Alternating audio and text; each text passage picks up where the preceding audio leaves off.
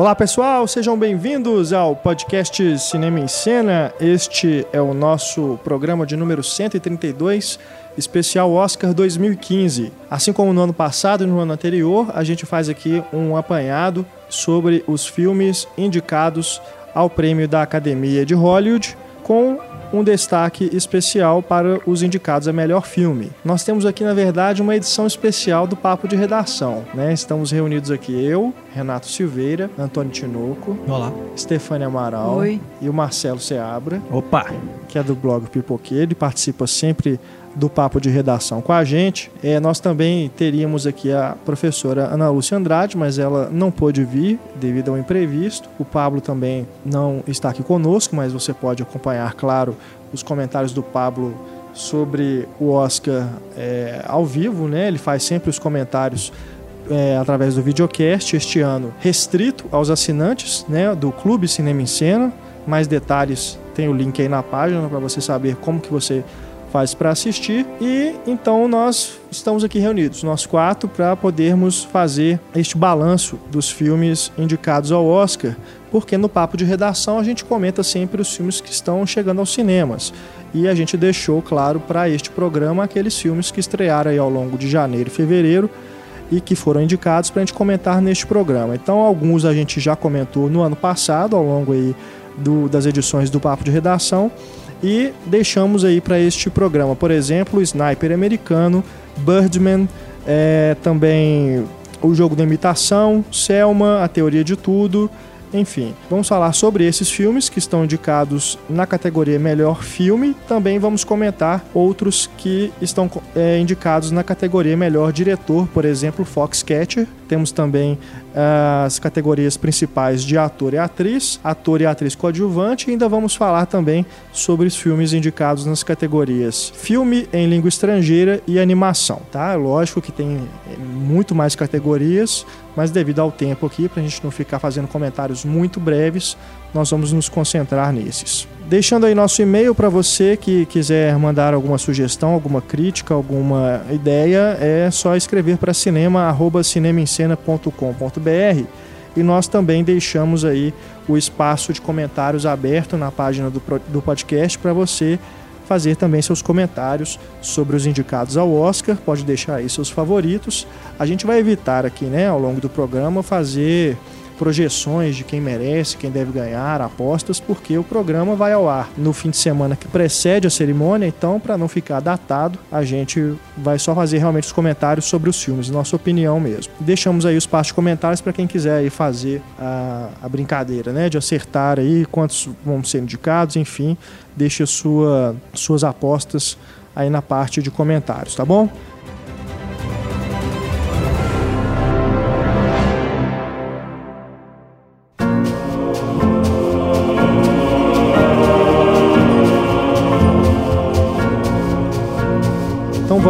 Começando aqui, é, para a gente não perder muito tempo, com os indicados na categoria Melhor Filme. Vamos é, só relembrar aqui alguns. Vamos, acho, acho, que seria legal, até para seguir o esquema do papo de redação, a gente comentando na ordem de lançamento no Brasil. Né? É, alguns, então, no começo são filmes que a gente já comentou, como, por exemplo, O Grande Hotel Budapeste, que estreou em junho do ano passado, o filme dirigido pelo Wes Anderson e que está indicado a melhor filme, melhor diretor, melhor roteiro. São quantas categorias ao todo? Vocês têm aí rápido aí a quantidade?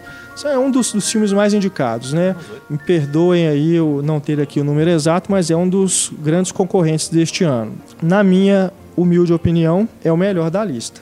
Não sei se vocês concordam, mas para mim é o filme assim, do Wes Anderson que realmente o, o consagra. É, se ele lá com o, os excêntricos Tenenbaums em 2001 né, foi, foi considerado é, uma revelação, né? O, o cineasta da, começou realmente a virar o cineasta da moda. Acho que com esse filme agora, o Grande Hotel Budapeste, ele mostra que amadureceu, que amadureceu o próprio estilo e conta uma história que eu acho que é engraçada e ao mesmo tempo tocante.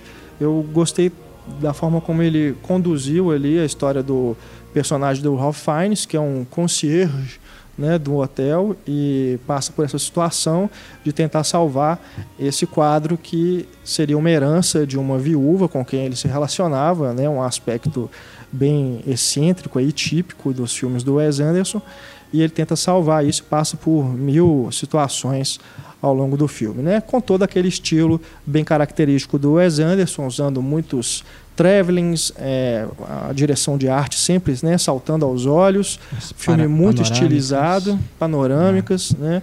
Então são, é, eu acho que é um filme que dentro desse estilo que o Wes Anderson construiu ao longo da carreira é um que mostra realmente que ele é, é esse grande diretor. Eu acho que do, pelo menos dos filmes aqui de casa a gente tem filme do Clint Eastwood, a gente tem filme do Inarritu, então, do Linklater também, outros diretores que já são é, famosos, mas dentre todos esses é o que realmente me chama mais atenção, é o que eu gosto mais. E vocês?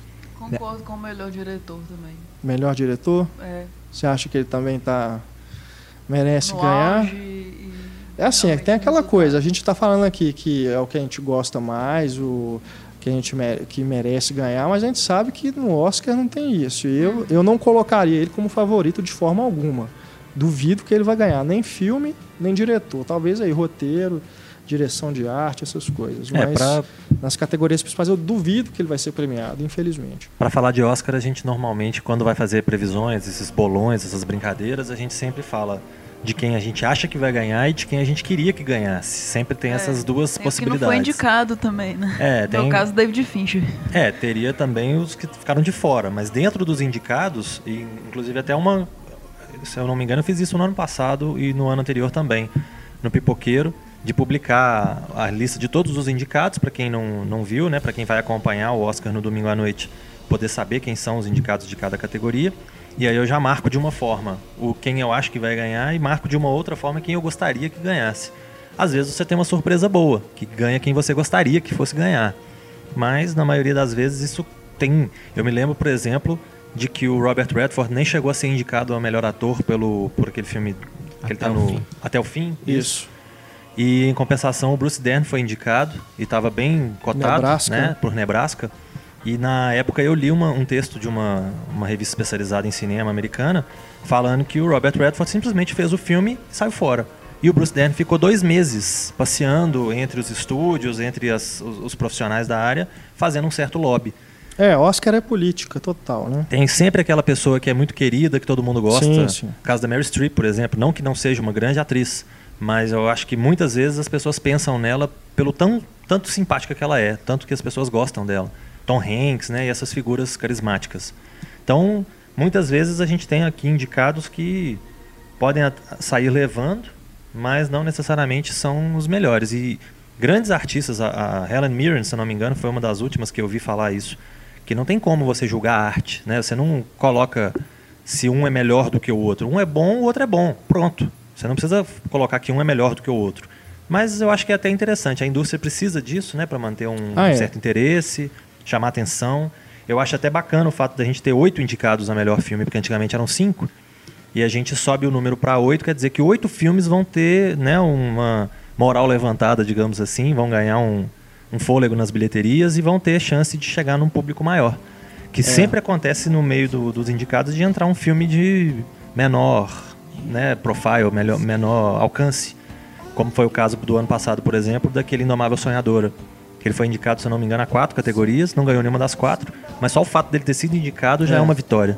Sim. Né? E muita gente acabou vendo o filme. E ainda tem o fator da tem a menininha, né? A mais nova, indicada ao é. Oscar, que já chamou muita atenção. Isso já é um prêmio pro filme, né? Por si só, né? É, então eu só adiciono, reformulo, reformulando minha frase, Oscar é política e publicidade. É, né? você tem que gastar bastante dinheiro fazendo publicidade do filme e de preferência ter atores carismáticos, equipe carismática que fique bem à vontade entre o, os colegas da, da indústria para poder fazer um lobby. É, a equipe do Grande Hotel Budapeste é fantástica, assim.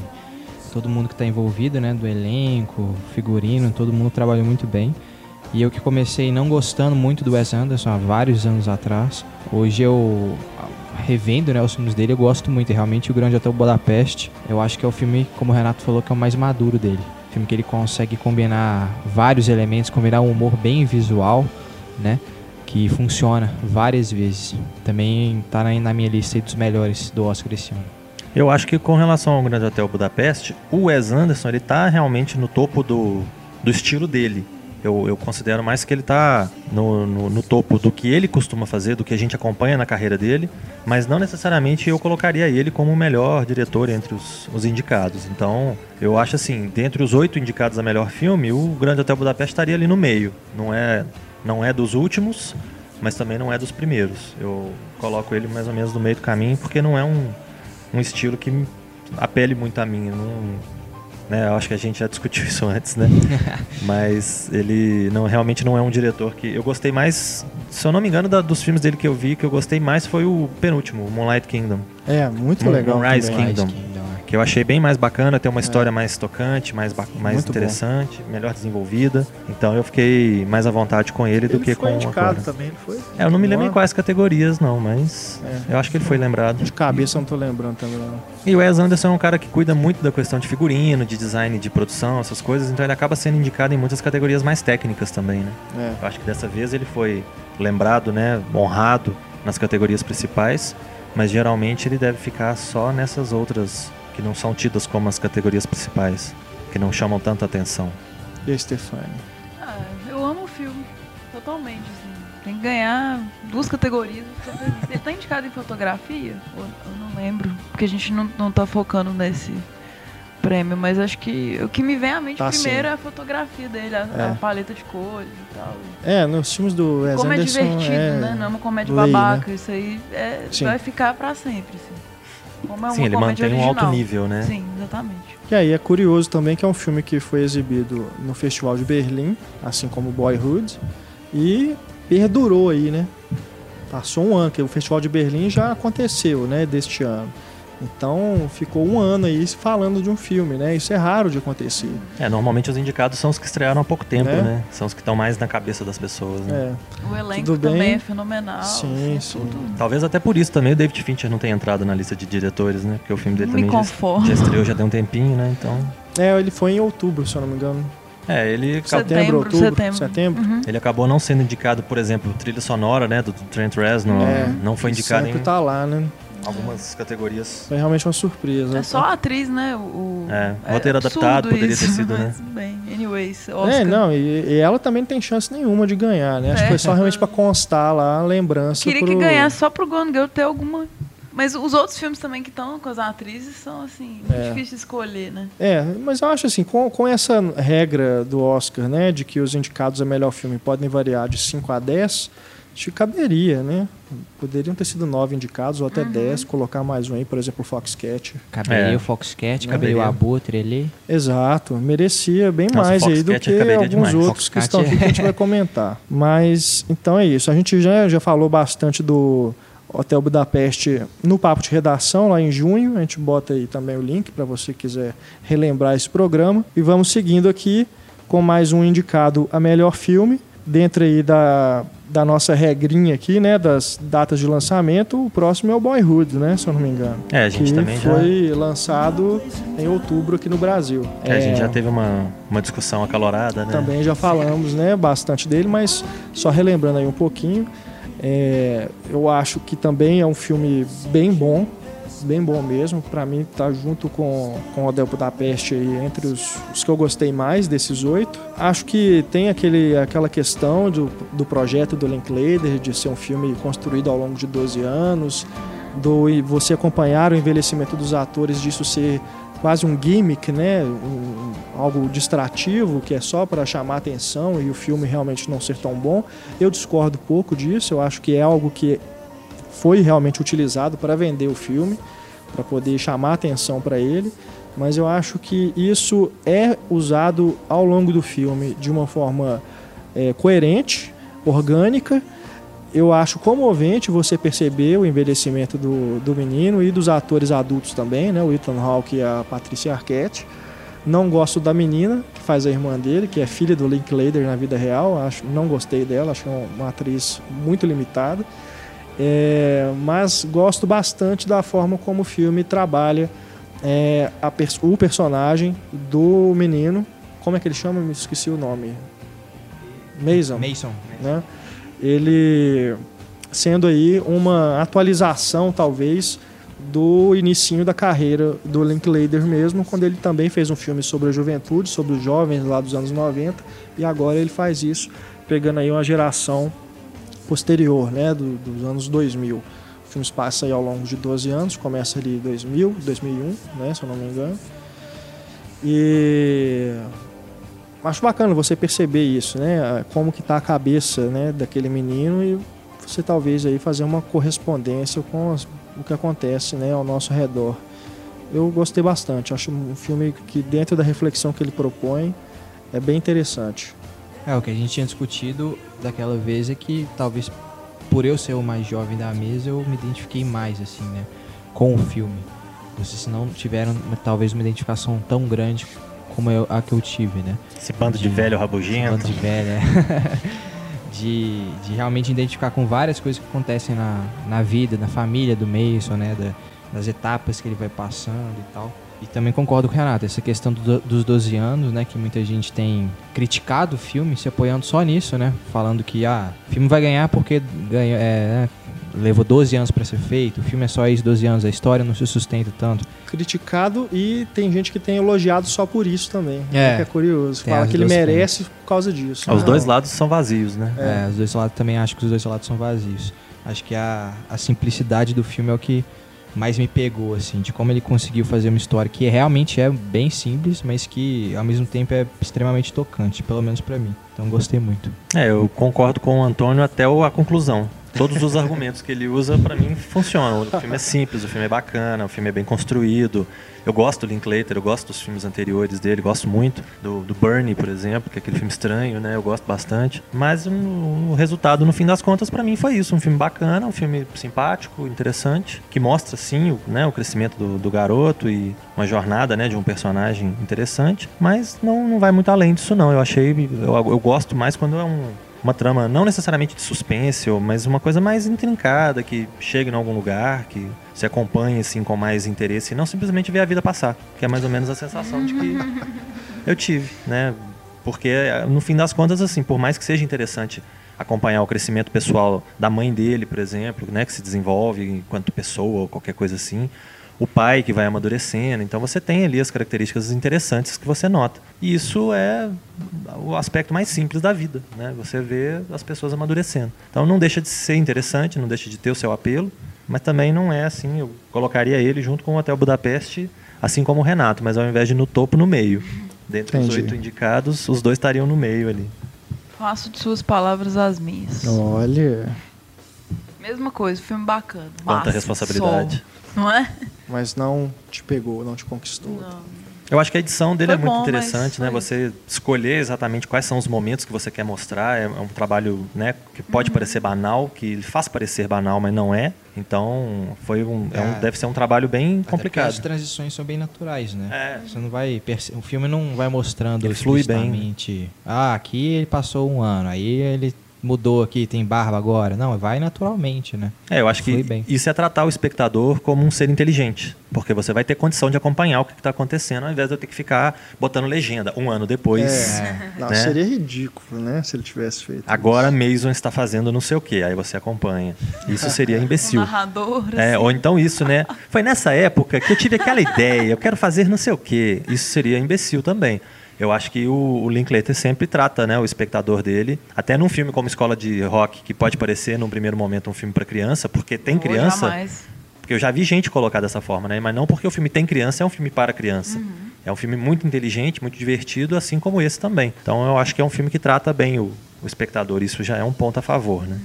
Bom, seguindo aqui a ordem, o Whiplash em Busca da Perfeição. Foda pra caralho. Esse sim tá lá em cima.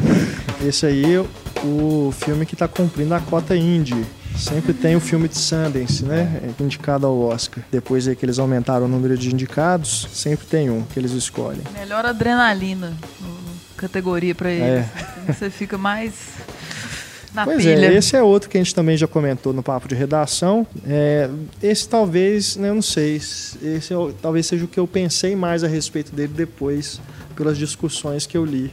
É, é ele deixa muita coisa ele representa para o público, né? Mas assim, continuo gostando, acho que tá dentre aí esses, os indicados também estaria aí. Se, se fosse só cinco, eu colocaria ele entre os cinco. Mas realmente, né, aí no, na parte de comentários do papo de redação que a gente falou dele, houve um debate com. Me desculpa, eu estou me esquecendo do nome do ouvinte. Mas a gente discutiu um pouquinho sobre a, a, visão que o filme tem dessa relação do Fletcher, né, que é o J.K. Simmons, interpretando esse professor de música autoritário, né, que maltrata os alunos, tortura os alunos, como, quase como se estivesse num, num quartel-general, né, e eles fossem soldados lá do Nascido para Matar, do Kubrick, é, da relação dele com o menino, né, que quer se tornar esse grande baterista. E não só né, esse debate que a gente teve lá nos comentários, mas também outras críticas que eu li, de como que é muito perversa essa relação e o quanto que isso depõe contra o filme, não a favor. É, então, é, acho que foi o filme que eu mais fiquei refletindo depois. Mas ainda acho que, apesar dessa crítica toda é, em relação é, a, a, esse tratamento, é, principalmente ao personagem do Fletcher, de ser esse, esse cara severo, né, e essa busca é, frenética aí por ser alguém perfeito, né, por parte do menino, eu acho que a maioria das críticas não tem levado em conta que ali tem uma arte sendo é, trabalhada, né? O cara está fazendo aquilo pela arte, para ser um músico. É claro que numa indústria do entretenimento você vai ter é, um outro lado. Mas o caso, o cara quer ser um baterista de jazz, né? Jazz não, é uma coisa que você pode dizer que é comercial, o cara vai virar um super astro que vai ganhar dinheiro, mulheres, enfim. É muito uma coisa pessoal. Eu acho que é bem também, né? pessoal, né? justamente. Eu acho que é, aquela cena do jantar, acho que ela é muito é uma cena uhum. chave nesse sentido. Que é onde você vê quais são realmente as intenções daquele menino. É como no Cisne Negro, é ser o melhor para você mesmo. Para ele mesmo, mundo, né? Né? Não é nem que você vai ter um grande respaldo. É. Mas é uma superação, uma busca. É, claro é que assim, é, é, exagerado. É, eu de forma alguma iria compactuar nem com um nem com o outro, né? Acho que todos ali ultrapassam todos os limites do razoável mas uh, acho que dentro ali da proposta do filme, ele se, se você considerar ele como um, um conto, né, uma ficção realmente, é, você acho que tem a liberdade, tem a licença poética, né, vamos dizer assim, para você ter esses exageros. É, é uma situação absurda realmente, é, mas tem uma lógica ali. Tem uma lógica, certo? Intrincada nas engrenagens do filme, né? Algo que dá certo, realmente. É. Eu acho que assim como no Corpo Fechado, no Unbreakable do M. Night Shyamalan, um, você tem um personagem que ele usa táticas totalmente reprováveis, né? Táticas nazistas ou desumanas, e que no fundo ele é uma pessoa com a cabeça completamente transtornada, mas ele busca uma coisa pura, ele busca chegar num, numa descoberta, né? Então, das formas erradas, né? Ferindo outras pessoas no caminho, de uma forma ou de outra, psicológica ou fisicamente. Mas o que ele busca, apesar da forma como ele busca, que é toda é. errada, ele ele está querendo uma, uma coisa que no final das contas não é um, não, ele não vai tirar uma vantagem pessoal, né? Ele não vai crescer financeiramente com isso nem nada. É só ter a satisfação de ter entregado para o mundo mais um fodão, uma coisa assim. Um grande artista, né, no caso. É, eu acho que é, sei lá, é o mesmo sentimento daquele diretor que dirige um filme que na época ninguém assiste, ele não ganha muito dinheiro, mas que depois vira um, um cult ou qualquer coisa assim, e o cara é lembrado pro resto da vida como o cara que criou aquela obra fantástica. Uhum. Pode não ter trazido uma recompensa imediata, né, financeira, igual você falou, mulheres e etc. Mas é uma coisa que traz uma satisfação artística, né, uma satisfação pessoal pro é. cara. Não que isso também não seja uma busca por satisfação pessoal, ter mulheres, ter dinheiro, enfim. né? Acho que as pessoas também não buscam tudo para os outros, né? buscam para si também. Mas acho que no caso não se aplicaria. Mas tem uma coisa também que eu li numa crítica do Richard Brode, que escreve para New Yorker, e ele levanta alguns pontos porque ele conhece jazz, eu não conheço, então ele levanta as questões é, ligadas ao jazz mesmo, o nome daqueles artistas né, que eles citam, aquele caso do, de um que tomou uma. jogaram o prato na cabeça dele, né? Ele quase. Bird, né? É. E o outro em que ele se espelha também, né? enfim, ele cita esses, esses exemplos como algo assim que, tá, que estaria errado, né, no, no, no se a gente trouxesse para a vida real. É usado ali como exemplo, mas é algo que assim para o leigo não faz diferença nenhuma, mas para quem conhece de jazz é, depõe contra o filme. Então é mais um aspecto que talvez aí possa denegrir um pouquinho a imagem do, do Whiplash. Mas, enfim, como eu disse, né, eu, eu realmente eu refleti bastante sobre o filme depois, mas eu continuo achando ele, como a gente disse na, na época, muito bem montado, né, muito bem dirigido. Muito bem e atuado. Eu, muito bem atuado, né, os dois atores estão fantásticos. E acho que é um diretor, o Damien Chazelle, que não está indicado a melhor diretor, mas é um, um cineasta que é para ser acompanhado e observar aí nos próximos trabalhos se ele vai realmente evoluir ou vai continuar, né? não, não vai realmente mostrar que veio como o Wes Anderson, o Linklater, entre outros aí que também surgiram da cena independente até chegarem aí a se tornarem diretores reconhecidos. Eu acho que tanto o Damien Chazelle quanto o Miles Teller, que é o protagonista, eles têm um histórico, né, de sim. misturado com música. Então eles vêm sim, de um, sim de uma formação musical. Então eles acabam trazendo um pouquinho mais de verdade, né? Tanto para a atuação do Miles Teller quanto para a direção e para o roteiro.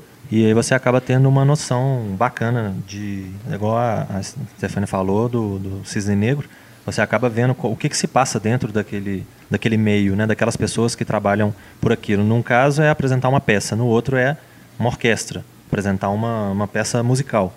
Então eu acho que é bem interessante ter essa visão de dentro, de o que, que acontece naquele universo, que é um universo que muitas vezes a gente não tem acesso, porque a gente só vê o produto pronto, né? a apresentação é. ali na frente de todo mundo. Você não vê o que está acontecendo nos bastidores. E pode ser bem interessante. Como a gente vê em Birdman também, né? Também. É outro que daqui a pouco a gente vai mencionar aqui, né? Uhum. É, eu estou me confundindo aqui agora porque teve alguns que estrearam junto, né?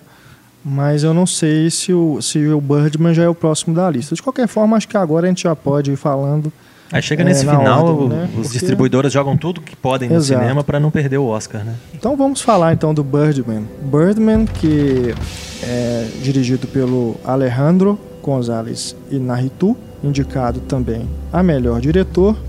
O filme é um dos que tem mais indicações, né? E é cotado aí realmente para ganhar tanto o melhor filme quanto o melhor diretor. Ele e o Boyhood são considerados os favoritos, favoritos né? né? nas apostas aí, é, de uma forma geral.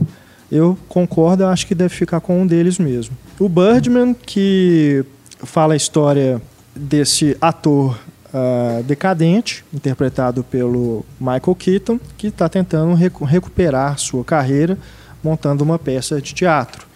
Ele que ficou famoso no passado por interpretar, interpretar um super-herói no cinema, no caso o Birdman do título, o Homem-Pássaro, que nada mais é do que um pseudônimo para o Batman. É uma né? quase paródia do, do Batman. Né? Tem até os cartazes né, que aparecem no. E ele fala com essa voz também. Fala com a é, voz. É o, o, uniforme né, do Birdman, a máscara lembra muito a do Batman, né? Do, é, e o, o Batman planando com aquela, né, com aquela asa armada é, dele, fica igualzinho os voos do Birdman. Igualzinho. E o filme também chama atenção por ser dirigido num plano sequência único e fake, né? Porque é lógico que são feitos cortes ali, mas a, a intenção é passar a ideia de que é um plano só é, durante quase todo o filme, né? Tem um momento em que realmente há um corte mesmo, que é perceptível, mas ele utiliza ali a técnica que o Hitchcock usou no Rope.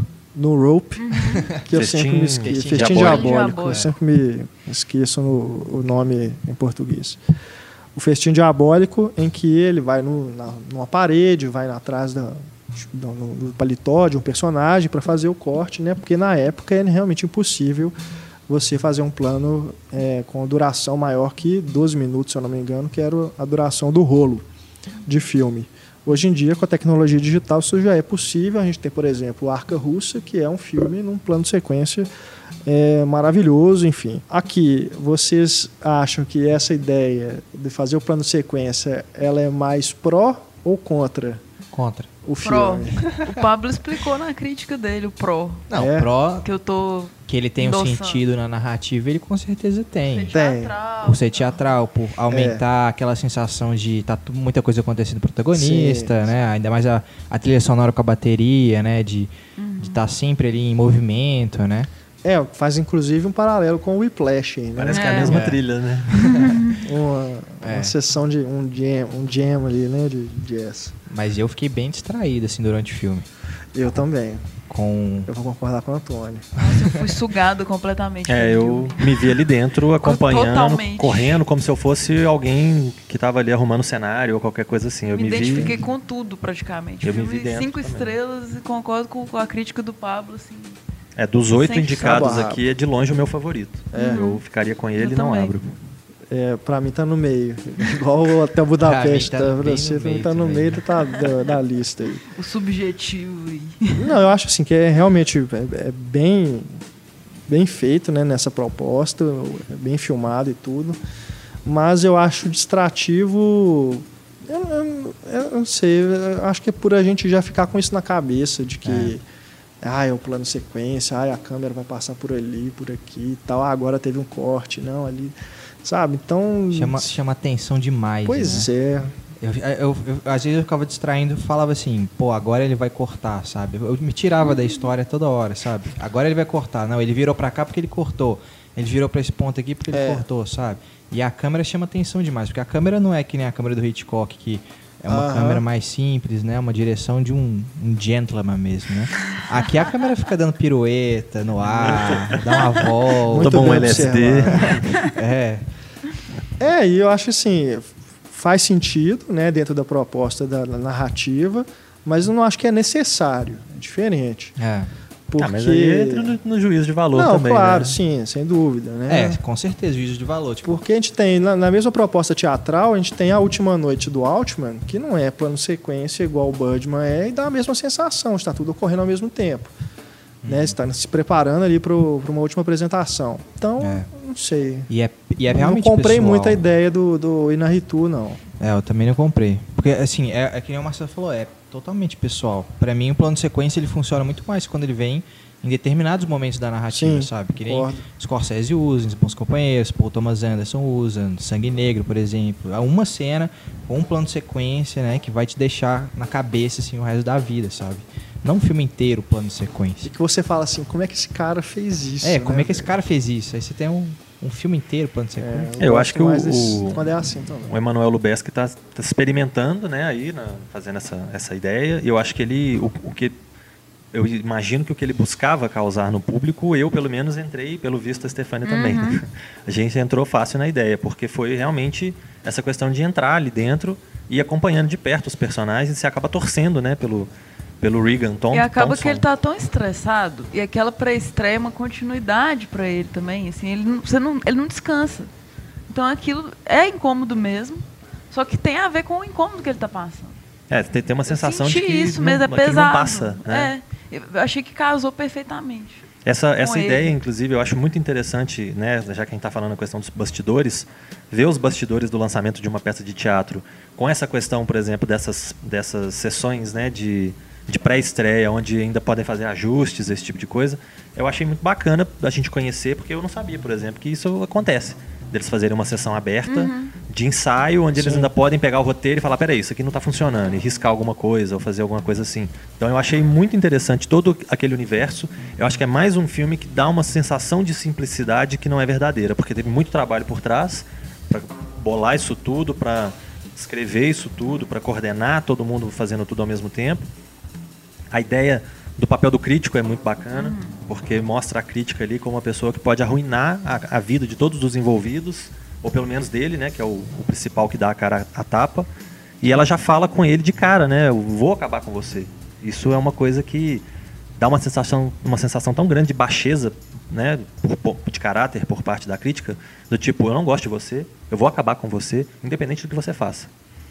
Então é uma tipo uma vingança pessoal da, da crítica. Eu achei interessante também mostrar essa esse lado também que pode ser um lado bem perverso da crítica de vou tentar destruir e não vou fazer nada construtivo, vou só acabar jogar o cara pro, pro chão e é só isso que ele merece de mim, porque eu tenho um problema com ele que não vem ao caso qual é. Mas... Também assim, é metalinguístico total, discute o cinema, o ator, o teatro, a arte. Sabe, o que, que realmente é a necessidade arte, de né? aprovação deles, Concordo. os conflitos, tudo. Mas Muito aí intenso. Eu acho que o Oliveira Sayá fez melhor no Acima das Nuvens. Com certeza. Que é um filme que também discute. É a mesma coisa, só que é mulher. Eu gostei muito. É a Juliette também. Binoche no lugar do Michael Keaton. Tá, também não, coloca, tem, tem os filmes de super-herói ali que eles discutem, a questão dos blockbusters. Sim, sim. Né? O filme é muito bom, mas então me lembrou em muito. tudo o Birdman é mais impactante, visual e. Não acho. O, o como ele amarrou as coisas, pra mim ficou mais Entendi. fechadinho, assim. Entendi. E como ele traz, né? Eu lembro que você comentou desse filme, que é um filme meio sonolento, né? Que se você assiste mais uhum. cansado... Não, acho que ele é... Porque ele tem muitos diálogos, bem mais é. do que no Birdman. É super intenso é, também, é. gostei o Birdman, demais. Mas acho que te Birdman, capta mais, pá. né? Ele chama a sua atenção e te leva junto e quando você vê, acabou. Pois é.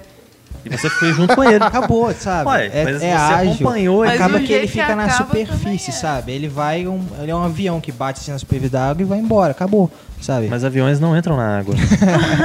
Essa é a lógica. É superficial, sabe? E eu achei esses, esses, achei um pouco exagerado, assim, essa parte da crítica, né? Também, sabe? Um pouco forçado. É, tem essa crítica que quer só, só destruir o cara porque quer destruir o cara, sabe? E aí tem a outra crítica lá, que é o cara mega prepotente, arrogante, que tá nem aí pra opinião do outro. E a, e a outra crítica, a outra que é completamente retardada e vai perguntar de sêmen lá do, do, do porco, sei é lá. É a crítica de, nove, de revista de novela, né? É, sabe? Sei lá, um humor meio exagerado. Autocrítica. Né? Meio um excesso, assim. De... Assim como os atores, né? Cada ator ali tem um ponto de vista, cada ator ali seria não diria um estereótipo, mas vai cada um para um canto para representar um, um arquétipo. Tipo. É, é, um, um tipo, é um arquétipo. Né? E você tem o, o Edward Norton, por exemplo, que está muito bem, como, né, como o cara prepotente, mas que você vê que ele tem alguma coisa. Né? Acrescenta muito. Ele é bom de serviço, hum. ele é de fato um bom ator, não que isso seja desculpa para ele ser um babaca, mas ele é de fato um bom ator e você vê que em alguns momentos ele consegue discutir de igual para igual com os outros, ele consegue ouvir o que, que os outros têm para dizer, uhum. mesmo na maior parte do tempo ele demonstrando ser superior. Ele né? também é afetado pelo, pelo processo. É, eu acho Acaba que, que sim. Isso é, isso é muito bacana. O, o papel da, da Naomi Watts também, sempre a, a preocupada com todo mundo, a que quer saber o que está todo mundo achando. Uhum. Então cada um ocupa ali uma função e eles se completam muito bem. Então eu acho isso tudo legal e o, o fato do Regan ser o, o diretor da peça, ser o cara que é o responsável por tudo, nos leva, como a Stefania falou, nessa coisa da, da tensão dele, do, do descanso que nunca chega, do fato dele ir para casa não significa nada, ele volta no outro dia tão tenso quanto ele saiu no dia anterior. Se for pensar, a direção dele também está muito confusa, assim como incomodou muita gente esse plano de sequência louco e tal. É uma direção é. entrecortada que ele está fazendo, que está aprendendo enquanto ele está fazendo. É, é experimental mesmo. Então, 100%. Agora está explicado por que Grandes Olhos não foi indicado, né? A Emma Stone já cumpriu aí o papel, porque que tamanho de olho que a menina tem. Aquele tem plano olhão. final, então, parece que é do filme do Tim Burton, né? É. é. Aquela cena lá do supermercado. Hum, é mesmo. Né? Nossa, o olho Acho dela é tá muito, grande. bem também no filme. Ela tá ela magra. Tá, tá se então superando como atriz ali. É, ela... piada no Globo de Ouro. Né? Fizeram, é mesmo, é. É, ela fazendo o papel de uma menina com problemas com drogas, né? E sendo do núcleo familiar que a gente acaba conhecendo, que é um bem complicado, né? É. Eu acho que casa bem o fato dela estar tá mais magra, com esse olhão com né, certeza. regalado, com essa Sem cara dúvida. meio de, de outsider ou qualquer coisa assim. Eu acho que ela casou muito bem também. Eu acho que o elenco todo está muito bem. Ela, o Edward Norton e, principalmente, claro, Michael Keaton.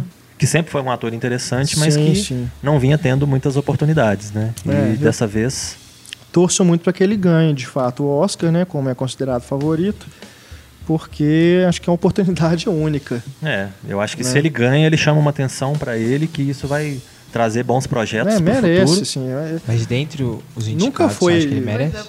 Sim. Eu acho. Eu fico eu com acho. ele. Entre os indicados, eu acho que eu ele é sou mais o Birdman como melhor filme, já falando a opinião pessoal, do que ele como melhor ator. Tá perfeito. Mas acho que por todos os elementos serem tão a favor do filme, acho que o filme ainda é maior do que ele dentro do filme. Sim, dá logo o prêmio para os dois, então. Hein? Não é? Facilita para nós. Não, eu acho que eu acho que ganha, inclusive os dois mesmo. Se não os três, pelo menos dois desses principais aí. É, filme e ator, eu acho que né, é um, é um é. forte candidato. E o Linklater parece que leva o de diretor, né? Então dá uma balanceada. Como Mas será que não é o contrário? Será que o Boyhood não ganha filme e o Enarritu diretor? Porque eu acho que com, em relação à direção, justamente por causa do plano sequência, é o que chama mais atenção para o diretor, o Birdman. Então, talvez. E o, o Boyhood, como essa questão de ser um projeto de 12 anos e tudo, Acho que Também ele chama bem a atenção faz... Sim, sim, É, mas o- eu acho que quem faz segurou mais... as pontas ali foi o Linklater, né? que- Mas os atores também. Mas ele que tem lá todo o comprometimento da equipe, É, que se manteve ali. contrato. É, mas não tem um Oscar de equipe, né? Então, É, o de melhor filme, velho. É Marcelo. todo mundo. Boyhood vai ganhar melhor filme. Ai, meu Deus. Descontente. Vai ter aposta aqui daqui a pouco. Ah, bom, é, e de qualquer forma, como. Deixa eu ver aqui. É, olha, não, é, os dois estão indicados como melhor produtor também. não, mas né? eu nunca posso cerveja, nunca aposto dinheiro. Direção produtor. Cerveja, dinheiro.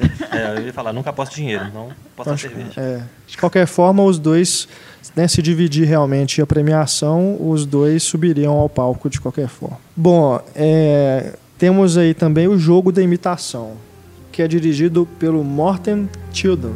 Seria a pronúncia essa? Tildum? Vai saber, né? Daqueles Né? países nórdicos, deve ser, É. sei lá, dinamarquês, Diretor que acredito que a maioria das pessoas não conhece. que fez o interessante Headhunters, que tá lá no Pipoqueiro, pra quem quiser É, um filme conhecer que passou melhor. super batido aqui, né? Passou. Eu, me chamou a atenção pelo escritor, que é, que é baseado num livro do John Nesbo, que é um escritor que está em alta, que até o Scorsese, né, tava para adaptar o Snowman dele. Então, eu, me chamou a atenção pelo por ser baseado numa história desse, desse escritor que eu gostaria de conhecer melhor. Aí eu acabei assistindo o filme e foi bem divertido. E deu aí um intervalo de três anos, né, entre o lançamento do Headhunters, que foi o último, para esse jogo da imitação. É até estranho, né? Você pensar, por que, que demorou tanto tempo? Será que ele ficou tanto tempo fazendo lobby para conseguir dirigir um filme nos Estados Unidos? É, é.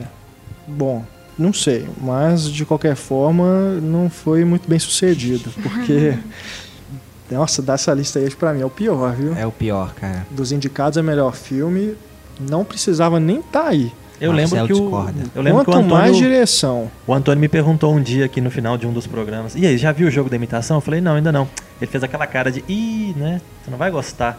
E aí o filme acabou, eu lembrei de você Nossa. na hora. Pensei assim, pô, não é assim uma beleza. Também tá. não tá né? Só contextualizando Parte de pro pessoal, né? O filme é a cinebiografia do Alan Turing, que é o matemático, que teve uma participação fundamental na Segunda Guerra Mundial, um caso que só foi descoberto, né, muito tempo depois, porque ele desenvolveu uma máquina que decifrava os códigos que os nazistas usavam para indicar os seus ataques, né, onde que eles fariam seus ataques. Então a máquina dele acabou aí servindo de base para o desenvolvimento da computação, enfim. Acho que é uma história muito interessante. Muito. É, é muito legal você descobrir isso, né? É, saber como que foi que funcionou isso. Mas, pô, merecia um filme melhor. Merecia um filme melhor. É, eu acho que ah, o, o Benedict Cumberbatch, que faz o Turing, tá muito bem. Né? Foi indicado também a melhor ator. É um ator que também merece um filme melhor. Merece, merece. E, enfim, a indicação, pelo menos como reconhecimento para ele, é, é muito válida. Agora, nossa, gente, é, é- é o tipo daquele, daquele tipo de filme que, primeiro, ele fica refém do ator, que chama muito mais, muito mais atenção pelo trabalho do ator É. do que qualquer outra coisa. É o mesmo problema que a teoria de tudo sofre, depois a gente vai falar deles. E eu acho que ele, ele faz algo tão é, rasteiro na forma como ele desenvolve o personagem do Turing, porque ele utiliza o fato dele ser um homossexual para tipo ele, ele, te, ele te revela isso mais tarde, Eu acho que seria muito mais honesto com o personagem se desde o início ele já mostrasse é, que independe, na verdade, da orientação sexual dele para você ah, reconhecê-lo como o grande homem que ele foi. Eu acho que o filme ele coloca a questão da homossexualidade dele como um, um fator para você falar, hum, mas agora que, vou, agora que ele é homossexual, ele realmente merece ser punido? Será que ele merece ser alguma, né, não ter esse reconhecimento todo? Eu não sei, eu acho que ele joga assim como os caras lá que queriam puni-lo é, fazem. Não sei Não, se eu, eu não, sendo claro. eu não vi dessa forma. Eu acho que. é, a- a- não sei, a minha forma de ver foi bem diferente, talvez por isso eu tenha até gostado mais. Eu acho que a sociedade da época fazia isso, né? A pessoa, você nota que ele é uma pessoa naturalmente fechada, ele é uma pessoa difícil e que num primeiro momento isso pode ser atribuído à genialidade dele, porque existe essa ideia, né, de que gênios são difíceis. Então ele pode ser um cara brilhante para as questões matemáticas, para as questões de lógica, de decifrar e coisa e tal, mas ao mesmo tempo ele é uma pessoa muito fechada e você já atribui uma razão àquilo e depois você descobre que peraí, tem uma outra razão. Se naquela época era ilegal ser homossexual, era nível de prisão, de punição e tudo mais, o cara ele não pode ser quem ele é. Isso deve ser uma coisa muito difícil de fazer. Pois Imagina... é, eu acho que o filme coloca justamente isso. Eu, ele eu, age eu acho... como a mentalidade daquela época. Mas eu, eu, não, eu, vi, eu vi dessa forma. Eu vi que ele está sempre se policiando para ele não ser quem ele de fato é. Porque ele não pode ser quem ele é, porque não vai pegar bem para a sociedade. Não sei se naquele grupo ali ele teria problema, mas fora daquele grupo, de uma forma geral, ele teria problema. Então, imagina, ele está trabalhando para o governo, ele está trabalhando sim, sim. numa estrutura de sim, militares. Então, o cara, alguém fica sabendo que ele é homossexual ali no meio, não, ele não ia ser bem recebido.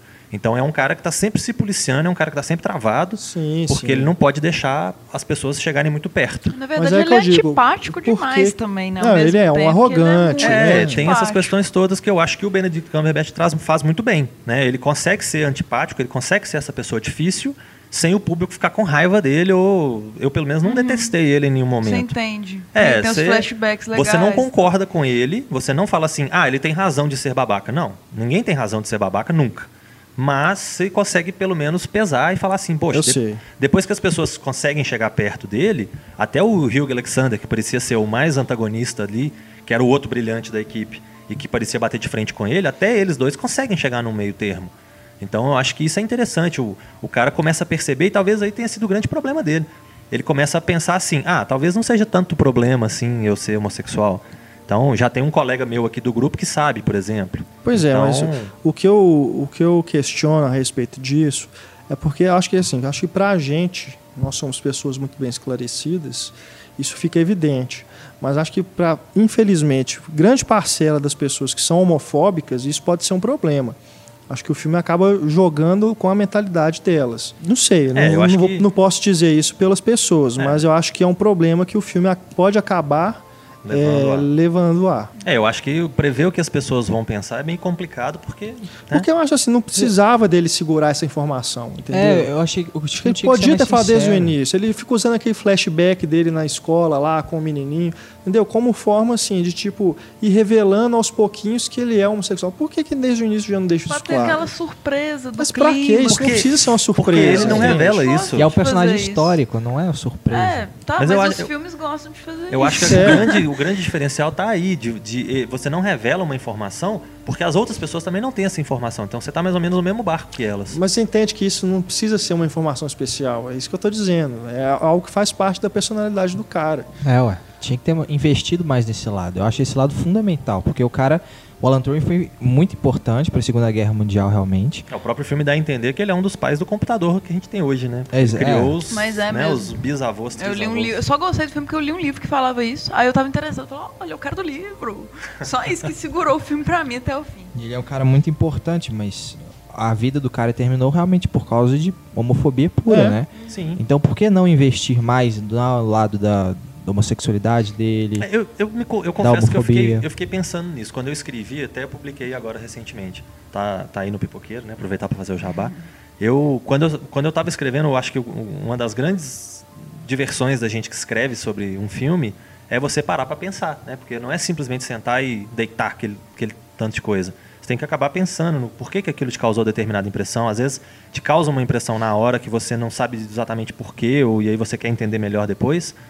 E eu comecei a pensar, e eu pensei assim, poxa, tá bom, tem que mostrar a questão da homossexualidade dele. Vai mostrar isso como? Para onde? Mostrando ele tendo encontros com homens, tendo visitas noturnas, que é né, um, problema que ele tem no, no filme. Onde, onde que, como que faria para mostrar? Eu acho que foi bem explorada a questão, porque é mostrado que a derrocada toda, o problema todo dele veio disso. Isso é uma coisa interessante. Eu acho que foi uma, uma, Tudo bem que pode não ser um filme brilhante, tem muita dramaticidade ali que eles colocam né, para efeitos de cinema é, e tudo mais. Eu falando aqui, mas acho que é o menor dos problemas. Hein? Claro. Então eu. Se for analisar, realmente, o filme tem problemas de direção, de roteiro que. Nossa Senhora. É, Aquelas eu... frases de efeito que repete no começo e no final, Deus me livre, isso é coisinha. Quer de... forçar uma circularidade? Às é, vezes aqueles que menos se espera. É, é frase de É daí Facebook, que não sai nada mesmo, né? né? não. Diria o Barão de Mauá. Para com isso. É, eu acho que tem seus problemas sim, como eu disse, eu acho que é um dos filmes que fica aí dentro desses destaques da temporada de premiações, é um que fica do meio para baixo. Mas mesmo assim, eu não acho que nenhum dos indicados é ruim. Eu acho que eu tenho as minhas ressalvas com relação ao, a um ou outro, mas o Jogo da Imitação ainda assim é um filme que consegue ser um filme satisfatório. Não é uma obra-prima como O Espião que Sabia Demais ou né, qualquer outro do gênero, mas ainda assim eu considero um filme satisfatório. É, eu achei meio bem superficial, talvez até um pouco covarde nessa questão. E a crítica que o René escreveu no Pílula Pop está muito boa. O pessoal pode acessar depois. E ele foca justamente nisso, assim, de como ele, o Alan Turing tinha que imitar um comportamento, né, heterossexual. Sim. E meio que criptografando, né, o que ele realmente era, ao mesmo tempo que ele trabalhava descriptografando um código nazista, né. Ah. Então essa relação, sei lá, Teria que mudar o roteiro inteiro, assim, digamos assim, pra. Não, faz outro filme. Faz gente. outro filme, é. Faz outro filme, usa só a ideia, vou mostrar a história do cara, mas. Mas é uma imitação de um filme. filme, não é um filme. É, o foco acaba sendo essa coisa meio ufanista, né? De mostrar a guerra e como vamos ganhar a guerra e vamos lá, aliados, ganhar a guerra. E tudo tá, roda em torno de ganhar a guerra. Então acaba que é uma opção do, do roteiro de pegar um livro, né? Que é a, do Andrew Hodges, se não me engano, que é um historiador, né? Um professor americano. Americano, não sei mas ele, na verdade, deve ser inglês, porque ele é diretor de uma escola de Oxford, de uma das escolas da Universidade de Oxford. Ele. Bom, ele, obviamente ele deve ter escrito um livro bem rico, eu não, não li, não tive acesso ao livro. E a opção do roteiro enfocar mais essa questão de guerra. Que eu acho que as pessoas devem julgar que deve atrair muito público. Não é à toa que a gente está com esse tanto de filme de guerra em cartaz. Tem o, o, o Sniper americano, tem o Corações, em, é, é, Corações Fury. Fury, é alguma coisa assim. Corações. Corações de Ferro de Ferro, isso. E o Invencível, né? O, uhum. Os dois do casal Brangelina estão em cartaz. Então tem esse tanto de filme em cartaz, por quê? Porque guerra acaba trazendo público, né? Então talvez seja aí a opção que para você seja o grande problema do jogo da imitação ter essa opção de optar por mostrar a guerra e não é. mostrar o Turing em toda eu a sua riqueza. Eu imaginava que ia focar também na biografia, não, até não é nem, que li. é isso, não. Eu acho que realmente o filme, porque ele, ele faz opções é, bem, como é que eu vou dizer, de novela, né? Novela barata, coisas baratas, assim, narrativa barata mesmo, esses draminhas aí que, que, que são clichês mesmo. Então, acho que além de ter essa questão que a gente levantou aí de, da vou, forma como ele é retratado, né? Eu vou usar essa sua fala pro teoria de tudo. É, é outro, próximo. né? Outro, teoria de tudo, que também tem indicado melhor filme e melhor ator né? Esse, melhor graças ator, a Deus, merece. não foi indicado a melhor é, direção. É, não, é outra sacanagem. O, o imitação, jogo da imitação ser indicado a melhor diretor, né? Deixam, deixarmos aí outros diretores de fora que poderiam estar ocupando essa vaga, é realmente de se lamentar. É, o David Fincher, né? Era um que oh. tinha que ter entrado. Com certeza. Pelo amor de Deus. É. muito debate a, a questão da a Ava, do Verney, né? Do Selma, não ter sido indicada uhum. também. É merecia, nem acho que é uma grande diretora assim não, mas merecia mais do que esse cara. Tá por fora isso aí. Mas o jogo da imitação, ó, a teoria de tudo agora. A teoria de tudo que também concorre. Aliás, ainda não, nós não falamos da Keira Knightley, né? Que está indicada a melhor atriz coadjuvante. Por quê? Né? Pelo jogo da imitação. Acho por que a gente quê, não falou Deus, justamente por, por, isso. Ela tá apenas né? ok no filme, não tem grande. Tem é todos os nenhuma. filmes que ela faz, ela tá de meio para baixo. Ela tá melhor no Se Nada Der Certo, Begin Again, é, né? Begin. Com ah, Mark tá bem, Ruffalo. tá bem nele. Tá melhor nele. Eu não acho que ela é uma atriz de chamar não, atenção, não. ela é mais um rostinho bonito mesmo e não vejo muito muito porquê de dar é, acho que faltou opção aí para as indicadas. Né? Mas então, a teoria de tudo agora, finalmente. A teoria de tudo concorre também como melhor ator para o Ed Redmayne. Como eu disse quando eu estava falando sobre o jogo da imitação, um filme que é refém das atuações, né? Chama muito mais atenção pelo cara que ainda tem esse agravante de interpretar o Stephen Hawking que sofreu aquele problema, né? sofre, né? lógico, até hoje. Uma degeneração celular. É uma doença assim. realmente gravíssima. Esclerose múltipla. E né? que a gente sabe que é um, um fetiche da academia atuações desse tipo. Ter personagens Sempre com é qualquer tipo de problema físico, deficiência é. mental, qualquer coisa assim. E aí você pega um ator que é, que é bom, é um bom ator, e faz um personagem desse, que então ele realmente vai chamar muita atenção e ser indicado. Eu nem gosto tanto assim. Ele é uma figura bem estranha, né? O Ed Redmayne. É. Dos outros filmes, eu, eu, me chamou a atenção bastante nos Pilares da Terra, que é uma minissérie bem bacana. Ele é o aprendiz de construtor na, na minissérie. E ele é sempre aquele coitadinho. Ele é sempre mostrado como coitadinho, ele tem cara de coitadinho. E ele sempre se faz de coitadinho. Então, em outros filmes ele acabou chamando um pouco mais de atenção, naquele da Marilyn, por exemplo, Sete Dias com Marilyn fez aquele musical. É, ele fez o Destino de Júpiter. Ele, é, terrível. Aí Não, a, gente, é. a, gente, vai tentando levantar a bola do cara com os miseráveis, é. com, né, com a da. Assim, mas ele fez o Destino de Júpiter. aí depois encontra tudo. Que é uma das piores. Entre várias coisas ruins no filme, ele é uma das piores. É verdade. Ele não me convence que é um grande ator com esse papel, não. Primeiro, porque eu acho que. Tudo bem, ele fazer esse personagem vai chamar muita atenção, mas eu acho que chega um determinado ponto que eu não consigo reconhecer se é o que, que é mérito da atuação dele, dele estar tá fazendo muito bem, ou o que é, que é compaixão que você está sentindo por aquela pessoa que está com todas aquelas dificuldades, né, toda torta, não consegue mais andar, não consegue mais falar direito. Então eu, sinceramente, chego um ponto do filme que eu fiquei assim, mas ele está chamando a atenção porque ele é um, realmente um baita do ator ou porque né, a gente está compadecendo da situação do Hawking? E acho que também o filme, como o jogo da imitação, ele foge o tempo todo do conflito. Isso é verdade. Né? Ele não corre risco nenhum. Você vê que tem uma teoria ali que ele está criando que é uma coisa super bacana. Acho que o filme não tinha que ser também uma, sei lá, uma ficção científica, se debruçar sobre a teoria dele, ser algo Por favor, assim. Não. É, o diretor fica o tempo mas todo com medo, né? De, é, de, entrar numa área que o público não vai conseguir acompanhar. Exato, mas também não precisava ficar relegado aquele romance né, dos dois e depois aquela situação do, de chegar o, o, o cara da igreja, né? Do, enfermeiro depois também. É, ele vira um filme de relacionamento. Ele tenta né? criar atrito colocando outras pessoas no meio do casal. É, acaba Mas não, fica não sendo a questão principal a do maior filme. A verdade é isso, é isso mesmo, porque ele, ele é muito tá no lugar de conforto, ali em cima do muro. É. Ele, dá uma, pra... ele dá uma passeada em cima de um problema óbvio, que é uhum. ela está grávida, o cara tem uma série de, de problemas de deficiências. De quem que é o filho? Isso é uma coisa que, obviamente, deve ter passado pela cabeça de um tanto de gente e que eles dão uma passeada rápida uhum. no, no, no, filme. Tem muitos né? detalhes é, biográficos também. Toda biografia não é aquilo que é no filme.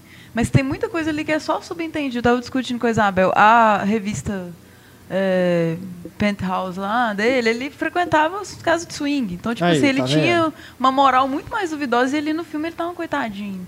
Então, assim, é. gostei muito da fotografia, figurina é maravilhoso. A luz do filme é ok lindo. Isabel deve ter achado fantástico. Mas, né, o figurino ela curtiu, mas no geral não, não gostou muito não. Mas o filme é realmente é um, um bundão, você não vai pra lugar nenhum. A gente não, não vê as não frustrações segue, do Hawking, né? A gente é. não vê o, o, quanto que ele realmente sofre internamente.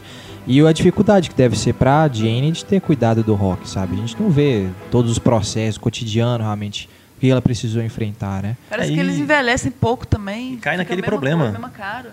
Até ter Aquele, filho velho. Aquela situação de. Eu, eu, vi como eu vi um filme desses baseados em cantores de rock, né? Do, do, Ray, do Ray Charles, do Johnny Cash e tudo.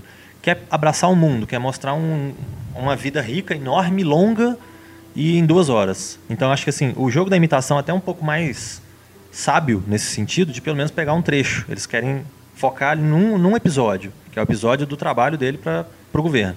No, no, na teoria de tudo, ele quer pegar a vida Vamos falar é. da vida dos personagens. E fica uma coisa muito ampla, fica uma coisa muito, muito vazia, muito fraca. Rápido porque também você, demais, é, né? Você faz uma lista de episódios marcantes da vida do cara e vai ticando. Ó, oh, esse aqui já passei, esse aqui já passei, agora eu vou marcar esse aqui, esse aqui é. já passei. Aí ele vai, vai passando de um por um até chegar no final, você fala, beleza, acabou. De novo, e... só faltou a legenda e o narrador, né?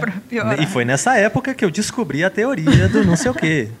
Eu acho que da mesma forma como os filmes né, que eu citei do, do Ray Charles, do Johnny Cash, entre outros, é um filme que dá uma oportunidade para um ator. Eu gostei do trabalho dele, mas como filme não funciona tão bem, é. né? E eu inclusive eu já entrei nessa discussão com algumas pessoas que normalmente não gostam muito dessa opinião, mas eu acredito que o, o, trabalho do Michael Keaton, por exemplo, de compor o personagem do Birdman é algo muito mais rico e muito mais complicado e trabalhado do que o Ed Redmayne observar o, Concordo o plenamente. E, e, e copiar é, aquilo.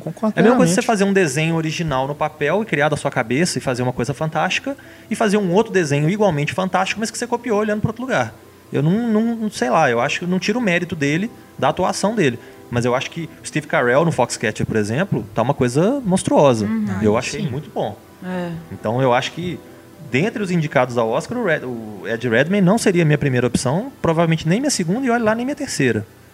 Porque eu acho que tem gente aqui que ralou um pouquinho mais. É, o que me irrita também muito no, na teoria de tudo é a postura que ele toma diante da questão religiosa, porque ele reduz é, tudo ali que, que o, o Hawking só menciona, né, porque não chega a, realmente a expor para a gente o que ele pensa a respeito da existência de Deus e tudo, ele reduz essa, esse confronto religioso que ele propõe. No filme, ele reduz isso à questão ali do casal, do, da, do joguinho de culpa ali. Ah, eu não posso fazer isso. Ah, porque eu vou trair meu marido. Ah, eu não posso. Ah, e é uma terapia para a esposa, porque ela procura de a igreja depois que a mãe recomenda, é. para ela ter uma atividade, para ela esparecer a cabeça, fazer qualquer coisa assim. Não, não dá. E depois ela vira para ele: Ah, então agora você reconhece a existência de Deus. Ai, obrigado. Ai, tô feliz, não me tira isso. Obrigada. não. Ele não. dá um sorrisinho, tipo assim, não sou tão ateu aqui no é. filme. É. aqui no filme. Só aqui no filme, eu sou de boa, sou bonzinho aqui. Mas é aquilo também, né? Se o filme realmente se debruçasse, que propusesse uma discussão mais profunda, acho que nunca ia ser indicado a Oscar, né? É.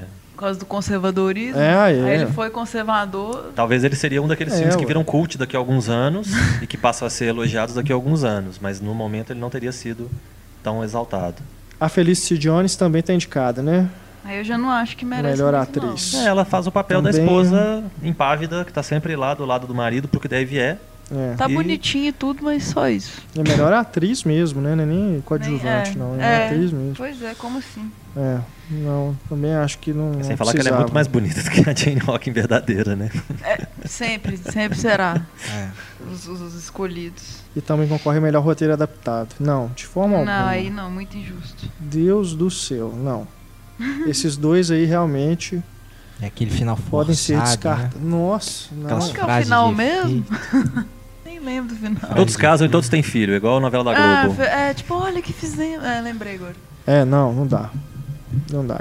Os, esses dois aí, para mim, realmente estão ocupando lugares de filmes muito melhores. É, é, o que eu falo, acho que a gente ainda tem mais alguns aqui para comentar, mas antes da gente, mesmo antes da gente completar a lista aqui, se a gente comparar com os indicados do ano passado, a lista do ano passado estava muito melhor, o nível estava muito mais alto. Era esse muito mais ano, difícil, né, de escolher. É, esse ano tá bem assim, realmente dava para você limitar cinco indicados. Não ia ser injustiça nenhuma com ninguém. É. Sendo que o Foxcat tinha que ser um deles. Daqui a pouco a gente chega no Foxcat. Vamos falar agora do Selma, né? A grande surpresa para mim dentre os oito. Selma que está concorrendo a melhor filme, melhor música e só. Mais nada. É, você é melhor filme, mas não há melhor diretor, melhor é, é não tem melhor nada não mais. Melhor nada, mas é melhor filme. E que se eu, se eu ainda suspeito que também tem essa questão de cumprir cota. Ah, é, é o filme do certeza. ano que fala sobre alguma questão racial. É. Né? Tem isso também. E foi exatamente criticado por não ter sido indicado em outras categorias. É. Porque o, o Oscar, a academia, teria tido uma oportunidade de mostrar que ela era aberta a questões raciais e tudo mais, mas indicou só melhor filme só para cumprir tabela. Não indicou melhor diretora, não indicou melhor ator, né? Que eu acho que Poderia ter. Com certeza. Né? Coadjuvante para a esposa dele também, que tá. O David assim. Oyelowo, né? É. Oyelowo. É, eu, sinceramente. não podia ter tomado o lugar do Teoria de Tudo, né? Podia, da... podia estar tá mesmo ali. Ele podia ter sido indicado. E sabe quem me chamou mais atenção no, no Selma? Que é o ator que eu achei mais bacana? O Tim Roth como o governador do, do Alabama, o George Wallace. É. Eu achei a composição dele muito interessante, porque eu achei que ele podia muito facilmente cair no papel de vilão puro e simples. Tipo, eu sou um babaca e eu quero sacanear. E ele acaba dando uma, uma visão do, do político. Olha, eu quero fazer isso, mas eu tenho que fazer aquilo. Eu, eu não, o, xerife que está à frente ali da polícia é um babaca, mas ao mesmo tempo ele está ali para me garantir, então eu tenho que contar com ele. Eu acho que ele dá um, uma, uma, uma, terceira dimensão para o personagem ali que é interessante.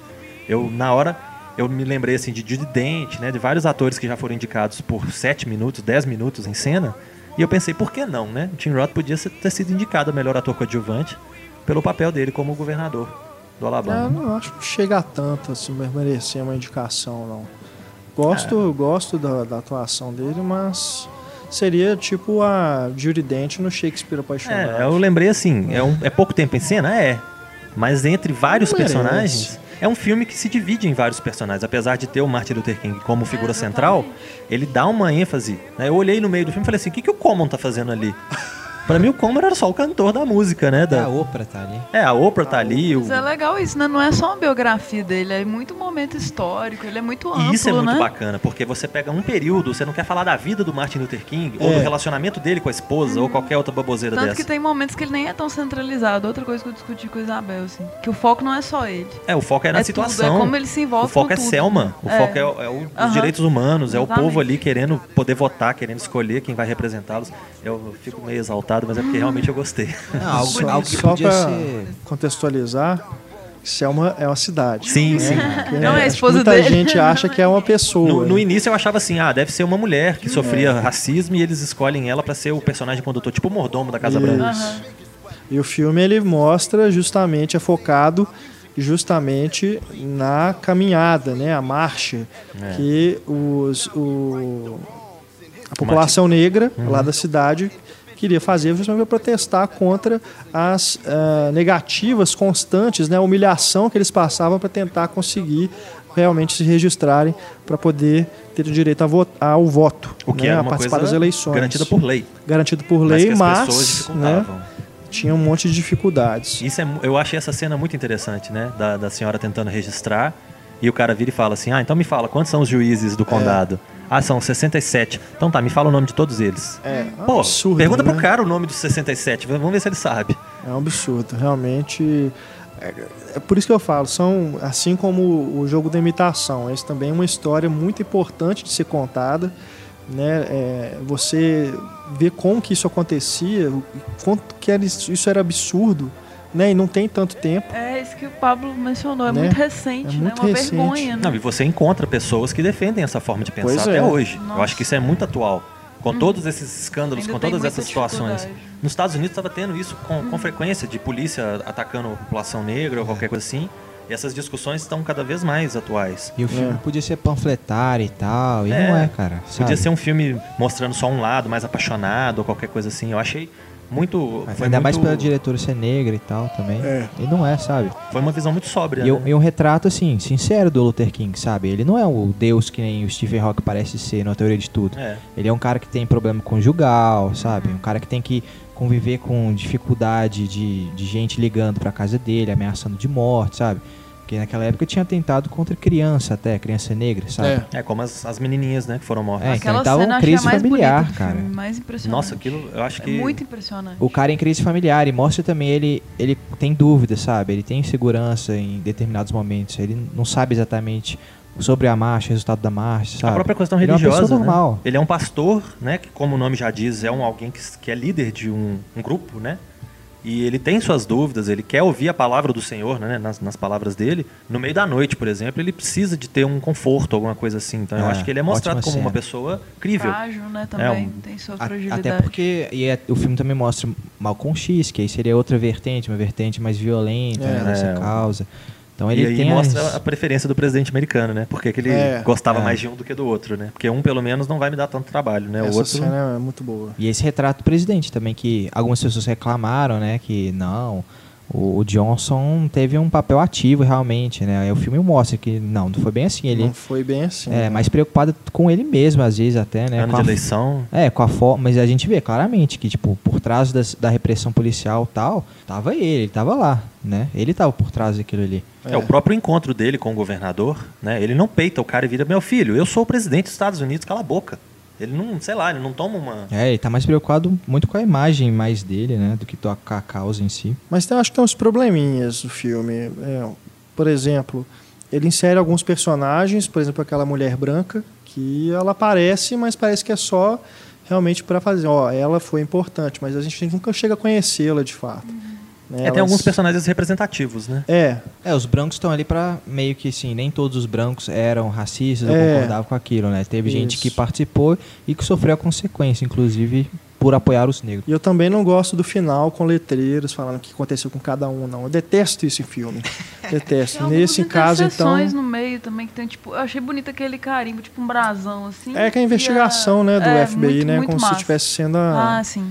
A, então é do FBI, isso mesmo. O monitoramento que eles estavam fazendo do, do movimento dos negros. Né? É, e tem um outro grande mérito, ele lembra o Mississippi em Chamas, é, que é um filme fantástico. É, muito bom. Eu acho que um, é uma coisa que ficou na minha cabeça, né? Os dois filmes que se completam, um filme para televisão menor, mas que é interessante, que é o Assassinato no Mississippi, com Josh Charles, com né, algum, alguns outros nomes bacanas, que mostra o que teria acontecido com os jovens que foram para os Estados Unidos, que é uma coisa que o Selma mostra muito bem, que é o que era chamado de nigger lover, que os brancos tinham problema Sim. com os outros brancos que eram amigos dos negros ou que defendiam os negros. Para os brancos racistas, esse branco era pior do que os negros, porque ele é branco e ele está optando por estar do lado dos negros. Isso é uma coisa muito louca de, de se pensar. Como que uma pessoa, por ajudar a outra, ela era tida como pior até do que a outra e, e isso era motivo para espancar a pessoa no meio da rua. Então, esse filme Assassinato no Mississippi mostra esses rapazes querendo ir lá defender o direito do, dos negros de voto e o Mississippi Chamas vem para complementar, mostrando a investigação que se deu após o sumiço desses meninos.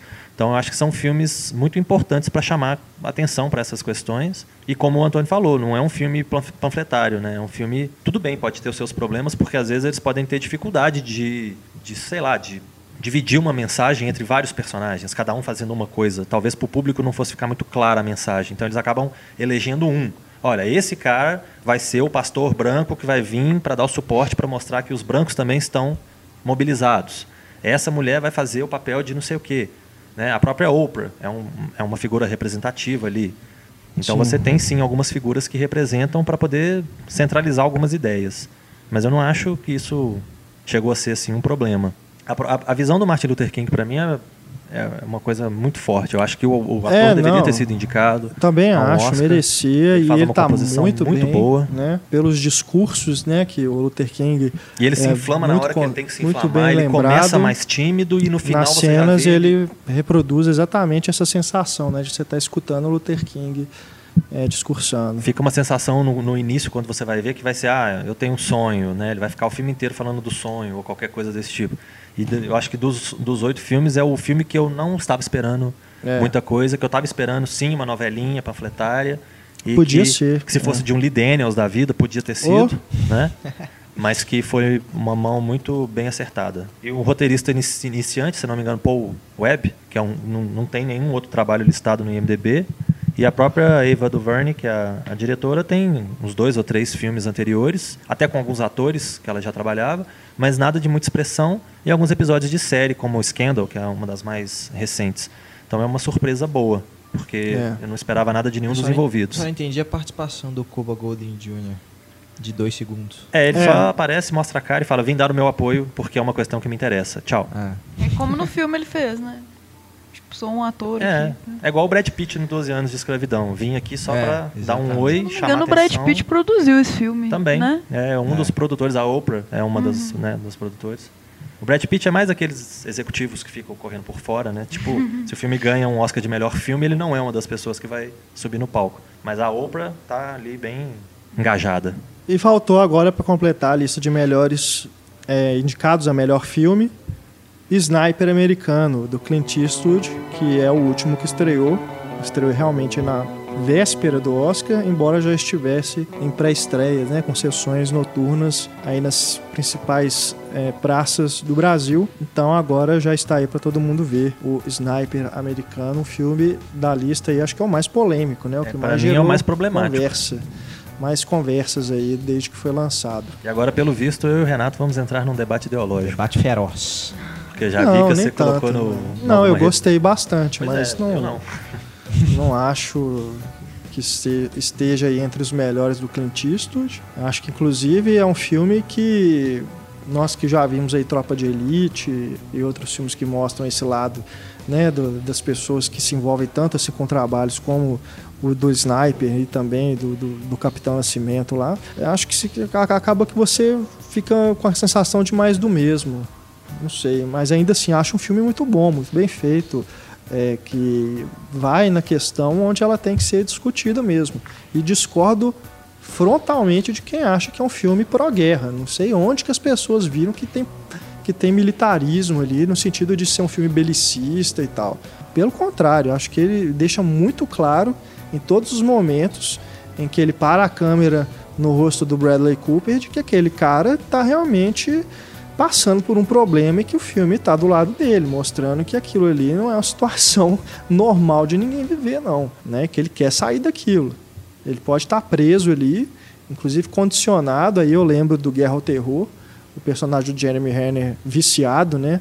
Na, em viver aquelas situações de guerra. É, mas aqui eu acho que just, ele faz justamente o que o, o, o, Padilha faz com o Capitão Nascimento, que é outro filme que foi acusado de ser fascista, né? de, de ser a favor do, de matar as pessoas, enfim. Quando na verdade é o contrário.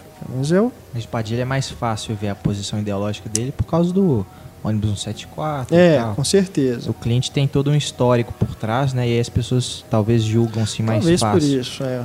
Dele ser um republicano lá ferrenho é. e tal. Já vão julgando o filme como porcaria e tal, né? É. Mas acho bem, acho bem complicado fazer essa acusação ao filme é, sem analisar essa questão dramática mesmo que o filme é. propõe. Eu acho o seguinte, o, tanto o Tropa de Elite quanto tanto o Padilha quanto o Clint Eastwood tem esse esse passado, né, esse background todo que dá um peso de você já saber mais ou menos quais são as posições políticas deles, mas eu acho que é perfeitamente possível você ir assistir o filme deixando isso para trás. Eu, claro. O Clint Eastwood é um cara que eu tenho a impressão, claro que é só uma impressão, de que eu não conseguiria sentar para bater um papo com ele, porque ele deve ser um babaca. Eu tenho que essa impressão. Isso? Não, leia o livro do Clint Eastwood. Eu acho ele um artista dele. fantástico. Que isso. Eu acho ele um ator um pouco limitado, mas que tem o seu, seu papel, que ele é sempre aquele cara carrancudo e tal, que no Gran Torino, por exemplo, tá fantástico. Eu acho o Gran Torino um filme fantástico, monumental. E eu acho ele como diretor também uma figura muito interessante. Eu me lembro que eu fui um dos poucos a defender, das pessoas que eu conheço, a defender o Jersey Boys, por Adoro. exemplo. Que é, eu achei um filme Gosto muito bacana. Também, gostei muito. Então, assim, eu não tenho problema nenhum com o fato do Clint Eastwood ser né, um Charlton Heston modificado um pouquinho, nesse sentido de ser do presidente do clube de rifle, de vamos matar não, mesmo. Não é assim também não, né? Ele vira pro Michael Moore, por exemplo, e fala assim, Michael, se você chegar na minha casa com uma câmera, eu te dou um tiro, beleza? Ah. Eu acho bem complicado isso. Né? Tá, então, não, mas né, não vamos entrar. Né? Ele tem essas, essas, essas coisas dele, sim, né? Sim. De, ser belicista, sim, de defender armas, sim, e é direito do americano garantido na Constituição ter uma arma em casa, sim. E, e isso tudo eu consigo passar por cima e falar, não, beleza, vamos assistir o filme que ele fez. Tá, mas aí você vê um disso. filme que ele, que ele questiona justamente esse envolvimento é, que o, o, o, soldado tem com a guerra e que, quanto que isso é perturbador para essas pessoas eu acho que ele quer colocar na cabeça do personagem uma dúvida que não existe. O personagem não tinha dúvida nenhuma do que ele estava fazendo. Ele está ali porque ele, eh, o papel dele é salvar. Se ele tiver que voltar a quinta vez, a sexta não, vez, sim. a sétima vez, ele vai voltar e vai matar todo mundo que Também ele tiver que matar. Ainda cria um outro atirador do outro lado para ficar o mocinho e o bandido. Sim. Então cria essa dualidade que nunca existiu. Sim. Eu acho que tem uma série. O filme já começa errado, mostrando o flashback dele pequenininho com o irmãozinho e o pai falando: Não tô aqui para criar nem coiote ou qualquer outro animal que sei lá que ele use, nem ovelha. Eu tô aqui para criar o pastor, que vai ser o cara justo, o bacana. Pastor. Hã? O cão pastor. É, o cão pastor, o pastor de ovelha, sei lá o que, que ele usa. Que é o cara sábio, é o cara que vai ajudar e é o cara que não vai levar desaforo para casa. Então o roteiro quer justificar desde o início. Olha, se esse cara vai, no final, vai ser o bully, né? O, o cara que vai ser o fortão, que vai dar o tiro nos outros, que vai matar, etc. É porque desde quando ele nasceu ele é criado dessa forma. Então hum. o filme já fica querendo justificar a natureza do personagem desde o início. O Bradley Cooper é um ator muito bom, ele está muito bem no filme e ele cria uma situação que de tudo que você lê depois, de tudo que você busca, de ler trechos da autobiografia do, do Chris Kyle, você vê que o cara era de fato um psicopata. Hum. As coisas que ele fala, do tipo, é, matei mesmo, e daí? Ele, em momento algum, ele demonstra na autobiografia dele ter qualquer tipo de dúvida ou remorso. Ele está ali, é, é, divertido. Ele chega a mencionar no livro dele que quando ele ficava sabendo que o outro sniper do grupo dele estava chegando perto do número de mortes dele, magicamente apareciam 9, 10 bad guys na minha frente e eu matava eles. E aí ele tomava a dianteira de novo na disputinha que eles tinham interna. Então ele mostra em várias oportunidades o louco maníaco que ele era, e em momento algum o filme mostra isso. O filme mostra, ah, tadinho, ele é um cara que está cumprindo o papel dele, salvando os amigos de armas dele, e que quando ele volta para casa ele está em dúvidas e tudo mais. Não tem nada disso. Eu, não, não acho que é fiquei dúvida. incomodado. Eu não acho que é dúvida. Eu acho que ele mostra que ele realmente está ficando louco, estressado e, e vai morrer qualquer hora. Não acho que é dúvida, tipo, ah, eu não devia estar tá fazendo isso, ah, é, né, tá errado. Não, eu acho que ele tem certeza que ele está fazendo que aquilo ali se torna uma coisa mecânica. E que ele nem se dá conta quando falam para ele que ele é o recordista de mortes da, da história das Forças Armadas. É, mas eu acho que. Eu não acho que o filme tenta colocar é, essa questão da dúvida. Acho que ele realmente mostra que ele sabe que ele está fazendo muito bem até o final, até na hora que aquela cena, né, que acho que é constrangedora, né? I'm ready to come home, baby, né? Ele chorando igual o Rambo, é, passando a propaganda. Também. É, eu acho ali um momento, um ponto fraco do filme. Uma é... das cenas constrangedoras, a hora que eles assistem o ataque do 11 de setembro pela televisão, e a mulher vira e fala: Oh, meu Deus, e abraça ele, e ele abraça ela. Na cena seguinte, ele está indo para o exército. Ou seja, a guerra no Iraque existe para justificar o ataque ao 11 de setembro. Uma coisa está diretamente ligada na outra. Eu vou para o Iraque matar quem eu tiver que matar na minha frente para vingar os americanos que foram mortos. Mas na cabeça dele era isso. Né? É, é bem complicado colocar é complicado, isso. Né? Mas é ele, é o personagem, não é a postura do Clint Eastwood, não. Eu acho que o, o filme leva o público a entender uma coisa que não é verdade. Teve um intervalo de tempo muito grande ali teve uma lesão que ele sofreu quando ele era rode... peão de rodeio, que isso o filme não mostra, que ele sofreu uma lesão e aí ele teve que procurar outra coisa para fazer. Não, tudo bem. Eu, eu chegou... não li a cinebiografia, não conheço a história do cara. Acho que aí realmente a gente esbarra num problema. Que se ele queria contar uma outra história, então não devia se próprio, chamar Chris Kyle, o nome o próprio do filme, sujeito. O próprio filme já né? deixa para mim muita coisa problemática. Essas questões. Se fosse dos... um personagem fictício, então tudo bem. Fosse. Como é o caso do Guerra ao Terror que você citou, que eu acho que mostra isso muito mais interessante. É, não, aí eu concordo. Mostra o trauma na cabeça do personagem, muito o fato dele ter ficado, igual você falou, viciado na guerra, de que ele não tem mais outra realidade, ele não sabe mais o que fazer no mundo normal, real, com mulher e filhos. Ele tem que voltar para a guerra. Isso hum. fica muito claro e muito bem feito no, no Guerra ao Terror. E nos filmes do Padilha, eu acho que o Padilha mostra a questão da violência de uma forma muito interessante. Porque em momento algum você tem dúvida de que o Capitão Nascimento é outro psicopata. Então eu acho que ele mostra isso muito bem. É um personagem simpático, é um personagem que muitas vezes a gente toma o lado dele, porque a gente quer ver o bandido safado levar ferro. Então muitas vezes as pessoas vão torcer por ele. Mas é uma coisa bem complicada e o Padilha sabe o que, que ele está fazendo. Ele está te colocando. Mas você, vezes... você torceu algum momento pelo Chris Kyle? Não, de forma alguma. É, Eu então. queria que ele tomasse um tiro logo e pronto. Sabia que isso Aí não também não. Aí também não. Mas isso não eu... por questões anteriores ao filme. Eu não cheguei com essa ideia formada. Isso eu saí do filme pensando: peraí, esse filme está tentando me enganar o tempo todo. Alguma coisa errada tem. Para mim estava muito claro desde o início. Desde o flashback com os garotinhos, estava muito errado para mim. Não acho que esse flashback seja no sentido de tentar te levar a acreditar em outra coisa, não. Acho que é isso mesmo. Um, um, um menino que desde a infância foi influenciado, é, teve isso. Acho que é, é, algo que acontece com qualquer pessoa é, na na fase de formação dela, a forma como ela é criada, ela vai levar isso para o resto da vida. Então, acho que isso ali contribuiu, de certa forma, com o jeito que ele passou a, como, a, a, enxergar a vida, a visão de mundo dele, foi influenciada por aquilo ali. Mas, é, e aí depois ele vai, dentro de toda a cultura militar em que a família está envolvida, em que ele foi criado e que os Estados Unidos sempre colocam na cabeça dos jovens e tudo, ele acabou se tornando aquilo, né? Aquela máquina de, de guerra. Mas eu não sei, Marcelo, eu, eu não tive essa visão não de, de que o filme tenta passar outra coisa, não. Acho que para mim, desde o início, eu estava realmente já enxergando isso, que ele estava fazendo um retrato de um, uma pessoa que está ali na guerra, sim, que está fazendo aquilo porque quer, que tem consciência, mas ao mesmo tempo ele está mostrando que é uma situação em que aquela pessoa, você, que o filme não está compactuando do que a pessoa está é, da forma como a pessoa está agindo. Ele está mostrando o problema, assim como o, o, caso do Capitão Nascimento, que é beneficiado porque você tem a voz dele narrando. E não é baseado né? em uma figura real, né? É. Que você conhece depois que é diferente. É. Aqui no caso, você não tem essa, esse, é, o ponto de vista é, subjetivo do personagem, né, narrando a história para você. Então acho que justamente por isso é, você, como espectador, está numa posição de, assim como o diretor, de analisar aquela história de longe. E aí você percebe que o Chris Kyle, no caso ali, o personagem, né, a representação do Chris Kyle, está inserida num, numa situação em que ele foi colocado ali, ele acaba se tornando uma vítima ele se torna uma vítima. Eu não acho que. É... Não, eu não, não um herói, digamos não assim. herói. Eu não concordo em momento algum que ele é vítima. Para mim, ele é o herói. Ele é tido como herói, ele se sente o herói, que ele quer ser gente? o herói. Para mim, é o que eu vejo. Eu vejo, assim, filmes de Segunda não, Guerra Mundial. Eu, não, eu não estou dizendo que ele se sente uma vítima. Estou falando que o filme mostra que ele se torna uma vítima hum, daquele não, sistema. Não vejo. Mas é assim. claro que é. É como o Capitão Nascimento. Ele está passando por um problema, por uma situação de estresse que foi, que foi gerada por aquela situação em que ele está inserido. Produto do meio? Eu acho que filmes do Vietnã fazem isso muito bem. Filmes da Guerra do Vietnã, tipo Platum, né, esses outros filmes. Também é sacanagem, né? Ficar citando monstros do cinema, Não, Kubrick é. e tal. Mas eu acho que né? O Antônio gostou agora da citação ao Kubrick, né? É. Os monstros do cinema, né? Então só para reforçar. Mas eu acho assim, a, o, os filmes sobre a guerra do Vietnã mostram muito facilmente essa questão do jovem idealista que vai para a guerra porque ele quer salvar o país dele e ajudar a população do país dele, porque isso é que um jovem patriota tem que fazer. E no meio do caminho ele já não sabe mais por que, que ele está lutando, o que está acontecendo, e ele já está com uma dúvida na cabeça e tudo mais.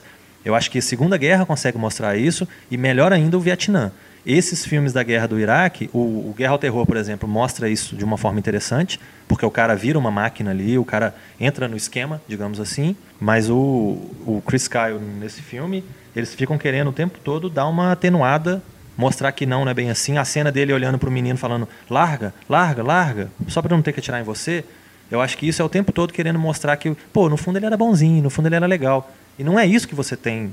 É igual você falou. Muda o nome do cara, então. Vamos fazer um filme sobre um atirador americano. Aí beleza. Tudo Metade bem, dos problemas mas dele essa questão ficado... da criança mesmo é colocada assim como uma conduta que ele tem que seguir. Se representa o perigo, ele vai ter que matar. Não interessa se é mulher, se é criança. It's your call. Se é cachorro, enfim. Ele não, vai ter que matar. Não. Cachorro é pai. Né? Então, é, mas aí, de novo, se ele realmente não tinha esse tipo de questionamento, o Chris Kyle real, né, e, e o filme deturpa essa imagem, Aí eu já não sei, já é outro problema. Mas com essa história que o Clint Eastwood está querendo mostrar, está querendo contar, acho que, que é coerente, é coerente com a proposta do filme, a proposta do Clint Eastwood, o que, que ele está querendo dizer, eu, não o que o Chris Kyle é. Eu acho que tem muita coisa boa que os envolvidos já fizeram, né? O Peter Morgan, por exemplo, é um dos produtores. O Robert Lawrence é geralmente o produtor que está sempre com o Clint Eastwood, está fazendo sempre os filmes com ele, então deve ter algum tipo de visão de mundo parecida. O próprio Bradley Cooper é também um dos produtores e foi muito elogiado pelo Clint Eastwood como um cara bacana, um cara fantástico não tiro o mérito de nenhum deles na parte técnica. O filme, tecnicamente, inclusive eu acho até que merece Oscar de som, umas coisas assim, porque os efeitos de batalha, as cenas de batalha são todas muito bacanas. Tem muita coisa interessante. Mas, de uma forma geral, a ideia que tenta vender, eu fiquei incomodado do filme especificamente. E depois que eu saí do filme, me incomodou mais ainda descobrir o que tinha por trás do filme. O cara chega ao cúmulo de ele virar e falar que depois do, do, dos incidentes do furacão Katrina, ele matou mais de 30 pessoas nos Estados Unidos, americanos. Que pessoas em situação de roubo, de sequestro, de qualquer coisa assim, ele virou um vigilante. Ele, ele fala isso na autobiografia dele rapidamente, mas ele fala ele isso. Ele é o justiceiro. Ele é um justiceiro urbano que saiu matando pessoas com ele e seu rifle, fodão, fodão ou qualquer coisa assim. É, poderia então ser um filme ainda mais fascinante. Poderia ser um filme sobre um louco psicopata que assumisse é. o cara dessa forma. Eu acho que essa visão de quero mostrar que a coisa não é bem assim é uma coisa muito republicana do, do Clint Eastwood, que tem sim uma visão de mundo influenciando isso tudo, e isso me incomodou desde o primeiro momento.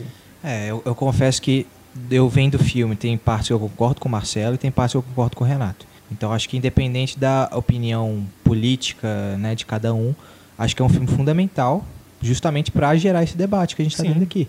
Né? E o Clint isso realmente conseguiu fazer isso, fazer um filme que não é né, uma coisa explícita, mas que gera realmente uma discussão, né? Mas eu acho que essa discussão está acontecendo aqui agora e provavelmente em alguns outros poucos meios, porque nos Estados Unidos as pessoas saem querendo ser o Chris Kyle do cinema. O Chris Kyle é tido como o Dean Cain, por exemplo, que é o mais conhecido como Superman do Lois Clark, né, daquela série de televisão. Ele chegou a fazer um reality show com o Chris Kyle, em que era sempre uma, uma celebridade e um cara que era, lidava com armas, porque era uma, um reality show sobre armamento, uma coisa assim. Um ensinava para o outro a atirar, a carregar uma arma ou qualquer coisa assim. E os dois eram uma dupla. E aí o Seth Rogen fez algumas críticas ao, ao Chris Kyle, e o Dean Cain foi na mídia falar assim, ô Seth Rogen, eu gosto muito dos seus filmes, mas cala a boca. Está falando de um herói nacional. E essa é uma, uma visão muito difundida, tanto que o filme está batendo recordes de, de público. Tá não sei quantas, três, quatro semanas em primeiro lugar nas bilheterias, deu uma, uma arrecadação de mais de 300 milhões só em casa, sem contar o mercado de fora. Isso é muito significativo. Mostrar o tanto de público que o filme tem feito nos Estados Unidos, só dentro dos Estados Unidos, é muito significativo. Então eu acho que isso é uma discussão válida, uma discussão interessante, que a, a, vem do filme, mas não é o que o Clint Eastwood, bom, eu posso supor, né, que não é o que o Clint Eastwood buscava fazendo o filme. Ele queria sim mostrar uma visão de um herói americano. Chris Kyle, atirador, não. nós devemos muito a você, way to go, champ. Nossa, aí eu discordo totalmente. Eu não acho que é essa imagem que ele passa, não. Pelo menos a mim, não foi isso que o filme quis mostrar, não. Não acho que não, não, não, não, acho que ele, ele, ele realmente mostra que ele foi considerado um herói de guerra, mas não acho que o filme quer enaltecer esse papel, não. Eu acho que ele realmente eu vou ali em, em quem compara que... com Tropa de Elite. É, eu tô dividido, assim. Eu acho que tem partes que quer enaltecer. Ah, eu tô dividido. Eu acho que tem partes que quer enaltecer e tem partes que é, eu, não quer, sabe? Eu não consigo colocar Vamos deixar no mesmo patamar do Tropa de Elite. A não. discussão para continuar aí nos comentários, porque a gente tem que correr aqui, porque senão o programa vai. Uh, nosso tempo aqui vai acabar e a gente não falou dos outros filmes que estão nas outras categorias. Vamos falar aqui rapidamente, então, para a gente não cometer injustiças. Foxcatcher, que está como direção e ator. E ator coadjuvante, né? Steve Carell. E maquiagem também. Ator. O Mark Ruffalo, como ator coadjuvante maquiagem também. Não gosto muito do Steve Carell nesse filme, nem do Mark Ruffalo. Gosto mais do Sherry Tentor. Acho que ele devia ter sido indicado. Polêmica. Acho que ele devia ter sido indicado. Agora sim temos uma polêmica. Ah, o Shane Tenton tá realmente fodástico, mas pra os mim é porque não, eu, eu acho assim, o, o Shane Tenton para mim ele tá o mais natural ali. Ele tá ele é o bobão e ele tá bobão. Ele é ele. É o mais natural. Os outros eles estão pegando os trejeitos dos personagens. O Mark Ruffalo com aquelas risadinhas assim, ele para de falar um pouquinho. Não, mas não, né? Fica fazendo aquelas caretinhas não, ele assim. teve acesso a muito pouco há muito pouco material é. para ele se inspirar. Ele pois é, constrói é, mas, um personagem. Mas não sei, mas acho que está um, um, pouco caricato demais. E o Steve Carell, honestamente, eu acho que é o tipo de atuação que poderia funcionar numa comédia e num drama.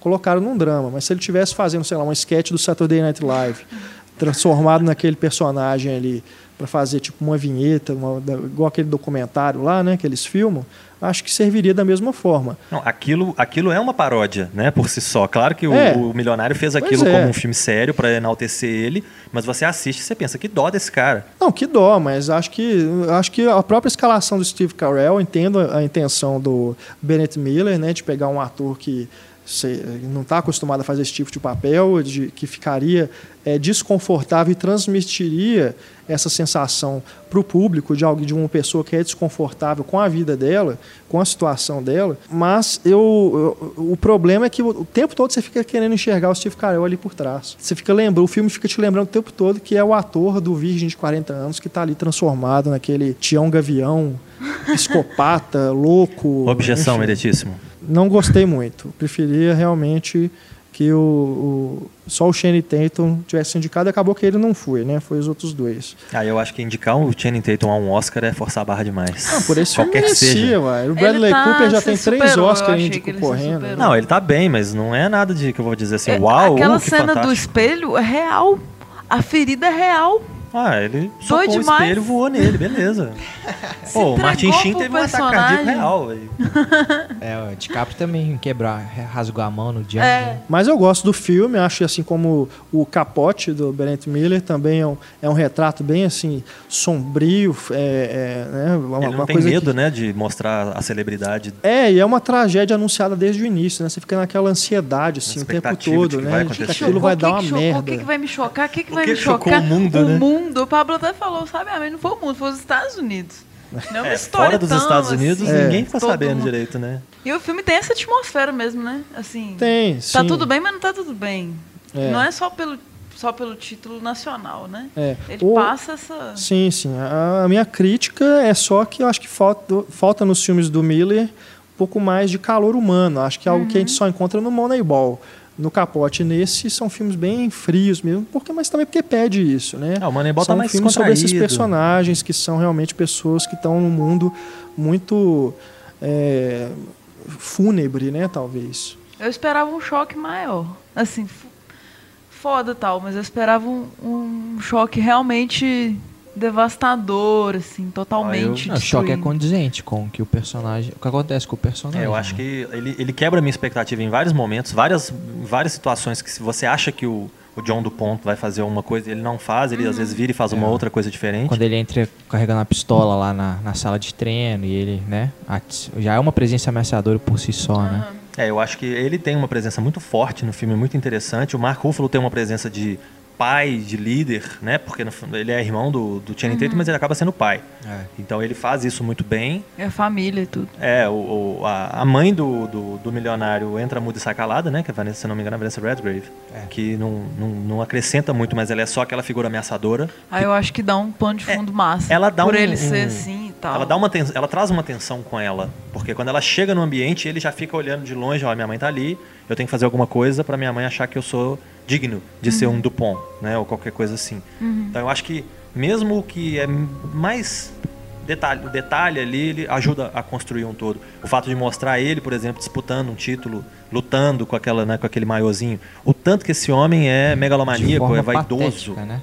é, é são cenas que você fica constrangido, né? Você, nossa, você fala, meu Deus, você fez isso mesmo? Você, você dá um nome, o seu nome para um, um campeonato, vai lá ainda disputa o negócio, você tem o quê? Uhum. 60 anos de idade, 50 anos é, de idade? O cara acha que o dinheiro compra tudo, né? Que, que podia é, porque ele, ele representa... Compensar todas as, as carências que ele tinha. Até né? amizade, né? É, Pô, o cara cria um apelido pra ele. Não, os meus amigos me chamam de águia dourada, sei lá. Ele, é. Senão atira na é, cabeça dele. Quem que é amigo dele?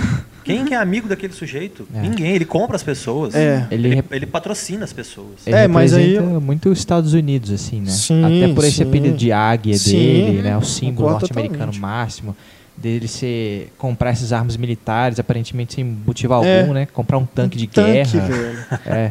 E ainda manda devolver porque não veio com a metralhadora.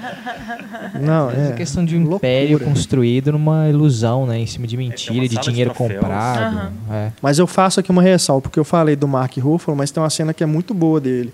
Quando ele está gravando o depoimento para o documentário, que o, o diretor fala para ele assim, não, você tem que falar que ele é um mentor para você. Ele fica né? Ele luta, ele né? Ele fala assim, não, não, se sente nem um pouco à vontade de falar isso.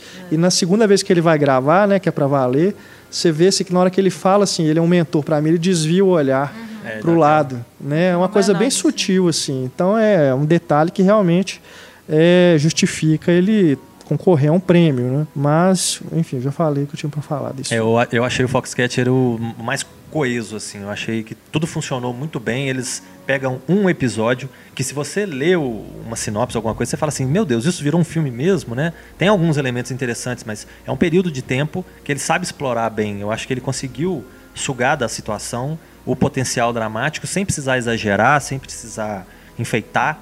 Eu acho que é um filme que facilmente deveria ter sido indicado a melhor filme teria ou estaria no lugar de um desses outros que a gente já citou, ou Não, seria um nono. Né? Merecia, né? tá mesmo. Bom, é, é um dos, dos indicados. Casos, é um dos casos raros que eu concordo com o Antônio, né? um dos casos raros. Tem que Nós dois isso. achamos é. um filme excelente. É. Dos indicados é melhor ator, já comentamos todos. Agora melhor atriz. Nós temos aqui ainda a Mario Cotillard, por Dois Dias Uma Noite, filme dos Irmãos Dardenne. Esse também já estreou no Brasil gostei bastante e assim como vou falar aqui da Reese que está por livre, acho que se ela ganhasse, merecia, merecia ganhar um Oscar, seria mais por esse filme do que pelo Piaf. Assim como a Reese, eu acho que ela merecia mais pelo livre do que pelo Johnny e June. É o melhor né? filme da carreira dela, o livre, assim. Ah, é, com, com certeza. certeza. É o papel mais difícil para ela. É o filme que ela tá mais engajada, que você é. vê que ela, ela não é, não só ela é produtora do filme, mas ela uhum. realmente pegou para ela, né, um, o projeto. A Cheryl queria ela desde o início também, falou a personagem real, né, que fez a queria só a Reese, falou só ela pode me representar.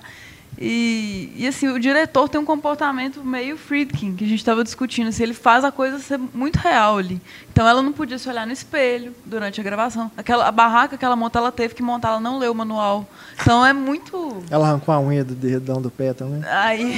Nossa senhora. Lógico que não, né? Mas, Mas eu achei muito cena, intenso. Assim, eu fiquei apaixonada pelo livro. Eu queria que ele tivesse mais destaque. É um filme meio B, assim. Eu senti ele bem B para Oscar. Até fiquei surpresa dela ser indicada, porque realmente é uma puta atuação. Tinha eu ser. gosto mais do que, que, o filme anterior do, do diretor, o Clube, o Clube de, de Compra Dallas.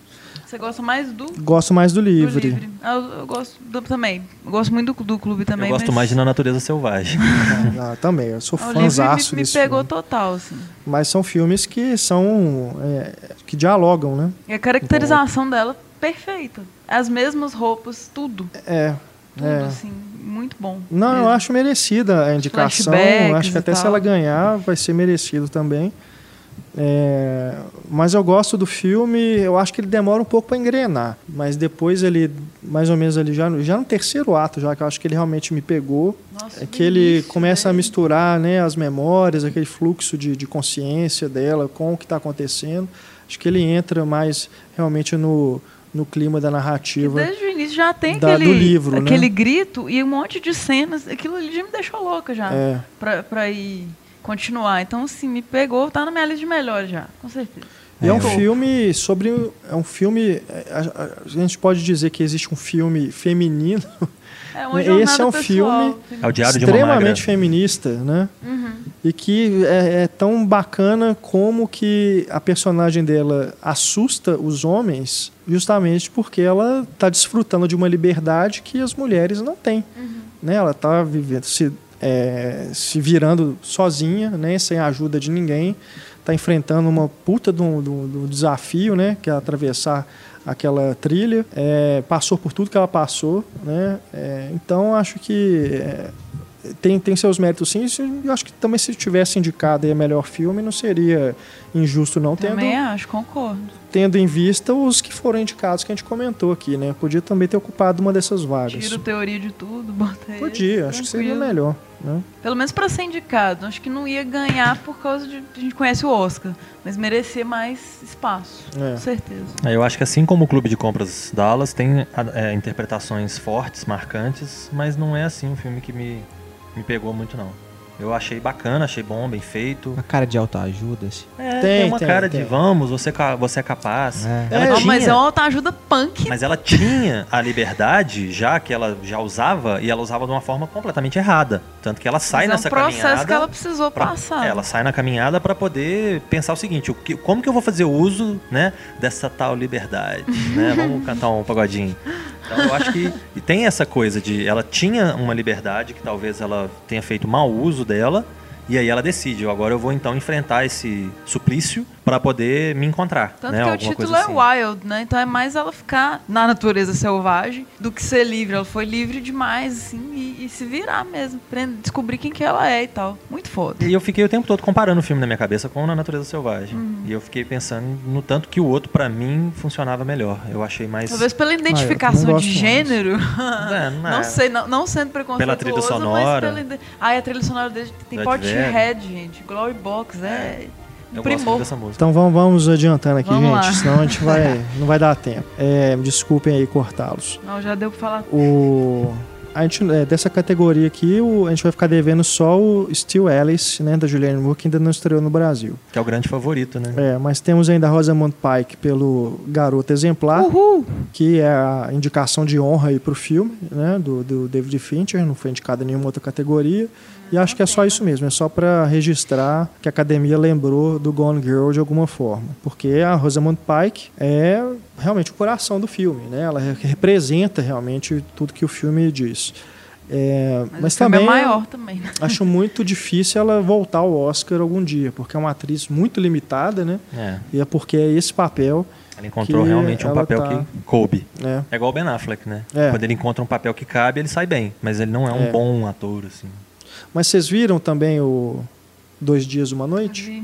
Não, eu, eu não tive essa oportunidade. Eu vi eu sou suspeito para falar, porque tudo, do, tudo dos Dardenne é. eu sou completamente. Vamos fã. brigar? Hã? Vamos brigar? Você não gosta Aquele menino da bicicleta, pelo amor de Deus. Porra.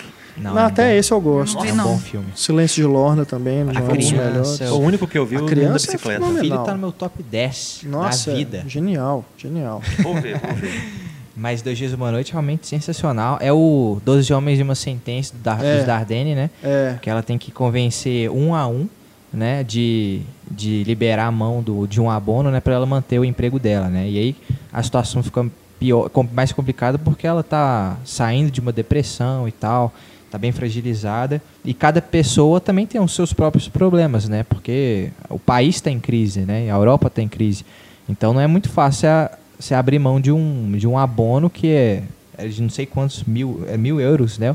É, é mil euros. Muito dinheiro. E cada um tem o seu problema, cada um tem a sua vida. Então, como é que você pede uma coisa dessa? Né? Como é que você, é, como é que você pede para uma, outra, pra uma pessoa abrir mão, né? Aí vai questão de, da humanidade de cada um, né? É. E vai explorando. Não, ela só vai ter dois dias e uma noite para convencer a, o pessoal do trabalho dela, né? E realmente fantástico o filme. É, eu também gostei bastante. Eu achei ele, assim, tem essa vibe realista, mas ainda acho bem improvável o que acontece. Apesar dele ter se inspirado numa coisa real, tem algumas cenas meio forçadas, tipo, uma mulher lá, o marido. Umas coisas assim, é... não foi spoiler ah, não, tá, gente? Tem a cena no carro, forçado, tipo assim, não. adoro rock. Aí todo mundo bate na cabeça assim. Eu achei isso, algumas coisas muito que isso, não, mas isso acontece, ué. Não, eu achei forçado em alguns pontos, mas a atuação dela realmente. É porque tá... você é muito é. fã de Wayne's no... World e você Sim, acha que nenhuma cena de rock de gente batendo cabeça no carro vai superar aquela. Verdade, Renato. Você pegou no ponto. Eu achei meio assim, tipo, vamos lá, tá tudo uma merda, é. vamos bater a cabeça aqui no carro. Então, eu achei bem natural. Assim que eu, que eu não... Essas cenas do carro são fantásticas. Eles escutam primeiro uma música lá triste, né? que a, a personagem da, da Pat Smith com outro vocalista, que podia ser Pat Smith. Tinha que ser Pat Smith. É, mas é agora, mas é, é pra marcar realmente. São duas cenas do carro com duas músicas cantando e dois momentos da ah, vida verdade. da personagem, saca? É, não, ok. Mas eu... achei esse, esse, O final eu gostei muito. Achei o final bem legal. Bem, final fantástico, é. Né? Mas é isso, filme. Glória. Eu tenho minhas que. Toca da, da Pat Smith. Damn. É, a Pat Smith tem a versão mais conhecida, né? Eu, eu conheço com Damn. Muito bom. É. Tá bom, vou ver o não filme. Sei de quem que é. Veja, Marcelo. É, veja, veja. Importante ver. Ela tá fenomenal. Acho que é a atriz realmente. Nesse ela é o coração. É, ué. E ela, Com certeza. E ela, e ela para pedir o, né, conversar com os outros, ela nunca né, se humilha. Não se humilha, não ela nunca se força, tipo, nossa, você precisa fazer isso porque é a coisa mais humana se fazer, né? Não, ela pede tal, na simplicidade e tal. É. Melhor ator coadjuvante, só faltou aqui o Robert Duval por O Juiz, que é um filme que a gente já comentou no papo é terrível, de redação. Né? O, né? o é filme é bem fraco, mas o Robert Duval é o que se destaca ali. É, mas também não sei se, se teria outros atores aí que mereciam mais do que lembrar esse filme aí, né? Acabar... É, num filme fraco esquemático como esse, eu acho que não merecia é, ter tido premia um filme nenhuma. fraco, né? É. De qualquer forma, pela tá indicação, você já dá uma, um up aí na carreira do filme que não merecia. Um filme que merecia ser esquecido. Com certeza. Melhor atriz coadjuvante, uh, a Laura Dern por isso, isso eu acho curioso. A Laura Dern está concorrendo pelo Livre, sendo que ela só aparece em memórias, né? Isso é legal. E só ela tá em flashbacks, bem, né? Acho que é o filme que ela tá mais linda, inclusive. Tem poucas cenas até de diálogo, assim. É mais realmente dos, dos flashbacks nas memórias Sim, da protagonista. Só, só e que aparecem em flashes, assim, né? Eu... O filme não para para contar uma cena enorme uhum. e tal. Isso que é uma montagem achei muito interessante legal. também. Achei curioso essa indicação. Os flashbacks na montagem. Ela me incomodou bastante, por parece que ela é a mentora do, da autoajuda. Muito tipo, feliz? Se a assim? filha está passando pelo processo de autodescobrimento, ela está conduzindo a filha nas memórias, na, na, na, parte afetiva, e é ela que vai dando as lições do tipo, é, minha vida é uma desgraça, mas né, deixa mas eu ser é, feliz. Na verdade é um pouco assim que funciona. Vamos sorrir e olhar pra é, Quando mesmo que a gente não tenha motivo, vamos cantar, assim. né? Hum. Tá, pode ser forçada na felicidade dela, mas ainda assim. Eu não, não, não me, vi muita razão. Me incomodou, assim. Eu gosto da Laura Dern em outros papéis, mas eu não vi muita razão para tanto barulho não. Temos ainda também a Meryl Streep em Caminhos da Floresta. Que para mim, basta fazer um filme que é indicada, né? É.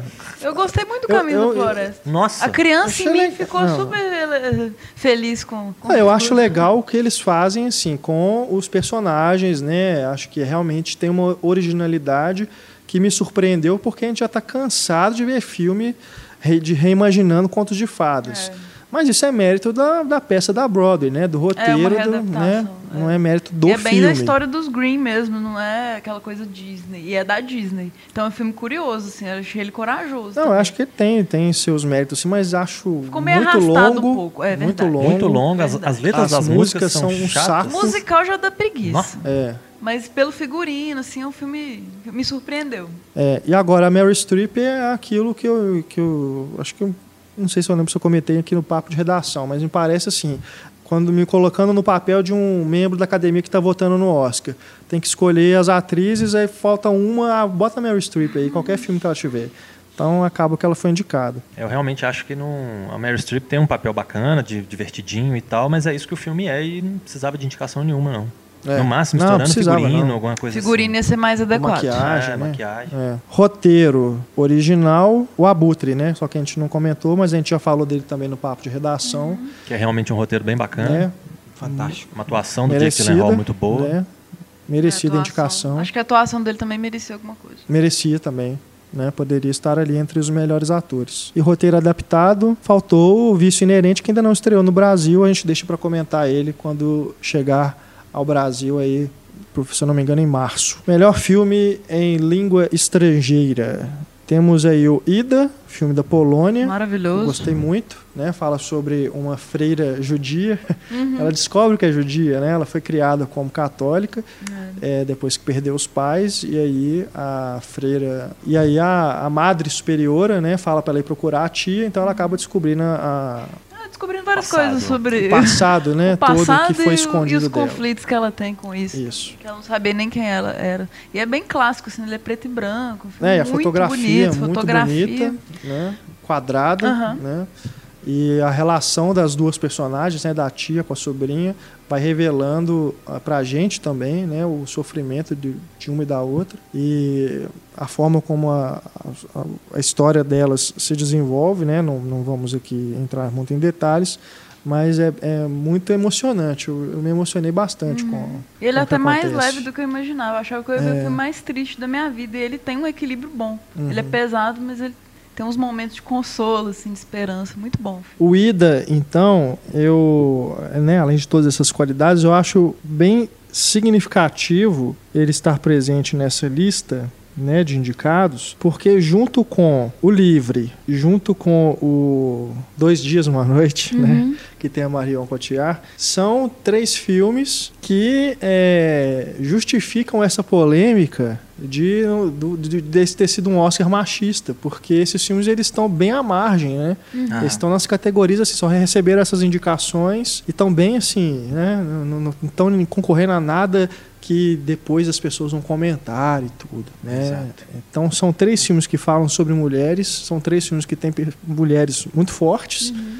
né? E então é isso, né? é o livre nas categorias de atriz, né? Assim como o Dois Dias Uma Noite e o Ida aqui no que é um filme polonês, né? Polonês tá aqui na categoria filme estrangeiro. Eu não sei nem se, se tem chance, assim, realmente de ganhar, não, porque eu acho que o mais forte acaba sendo o Relato Selvagem. Vai, talvez. Bombita! É, apesar que o Leviathan foi bem elogiado em Cannes, né? É. Recebeu o prêmio de melhor e roteiro. é um filmaço, eu gostei bastante. É? Vocês gostaram? Não tive a não vi chance de ver ainda. não. Gostei muito, é um filme que ele vai se desdobrando, porque começa com essa questão do protagonista, né, que está tá em vias de perder a casa para a prefeitura, que quer pegar o terreno. Ele construiu a casa no terreno à beira do, do mar e a prefeitura, o prefeito que é um cara super corrupto, né, é, pessoa desprezível, está é, tá querendo pegar, é, tomar o terreno para a prefeitura, né, para fins próprios, né, fins pessoais, particulares, enfim. E aí começa com essa questão e vai se desdobrando em outras, né, em dramas da família dele, em que a gente vai descobrindo que aquela aquele núcleo ali de personagens está é, tá vivendo uma tragédia iminente e é, é curioso porque o filme ele se passa numa cidade é, litorânea. É, e no começo do filme a gente vê algumas embarcações já assim na praia, no litoral, já provavelmente embarcações naufragadas. Tem um momento também em que a gente vê uma carcaça de uma baleia, né, que provavelmente morreu encalhada. Então são símbolos também que representam o drama que esses personagens estão vivendo. É um filme muito bom, muito bom. Acho que estreou também timidamente aqui no circuito brasileiro. É, foi agora no começo do ano também, né? Ou no final do ano passado, não me lembro. Mas foi por agora. É, se ainda estiver passando aí, quem tiver a oportunidade de ver no cinema, veja, porque tem uma fotografia muito bonita. Mas se não der, vale a pena correr atrás aí depois que estiver disponível em home video. E o Relatos Selvagens a gente já comentou aqui no Papo de Redação. É, um filme que é uma antologia, né? São vários episódios, todos lidando com essa, esse humor negro, né? São situações de vingança. É um filme divertido.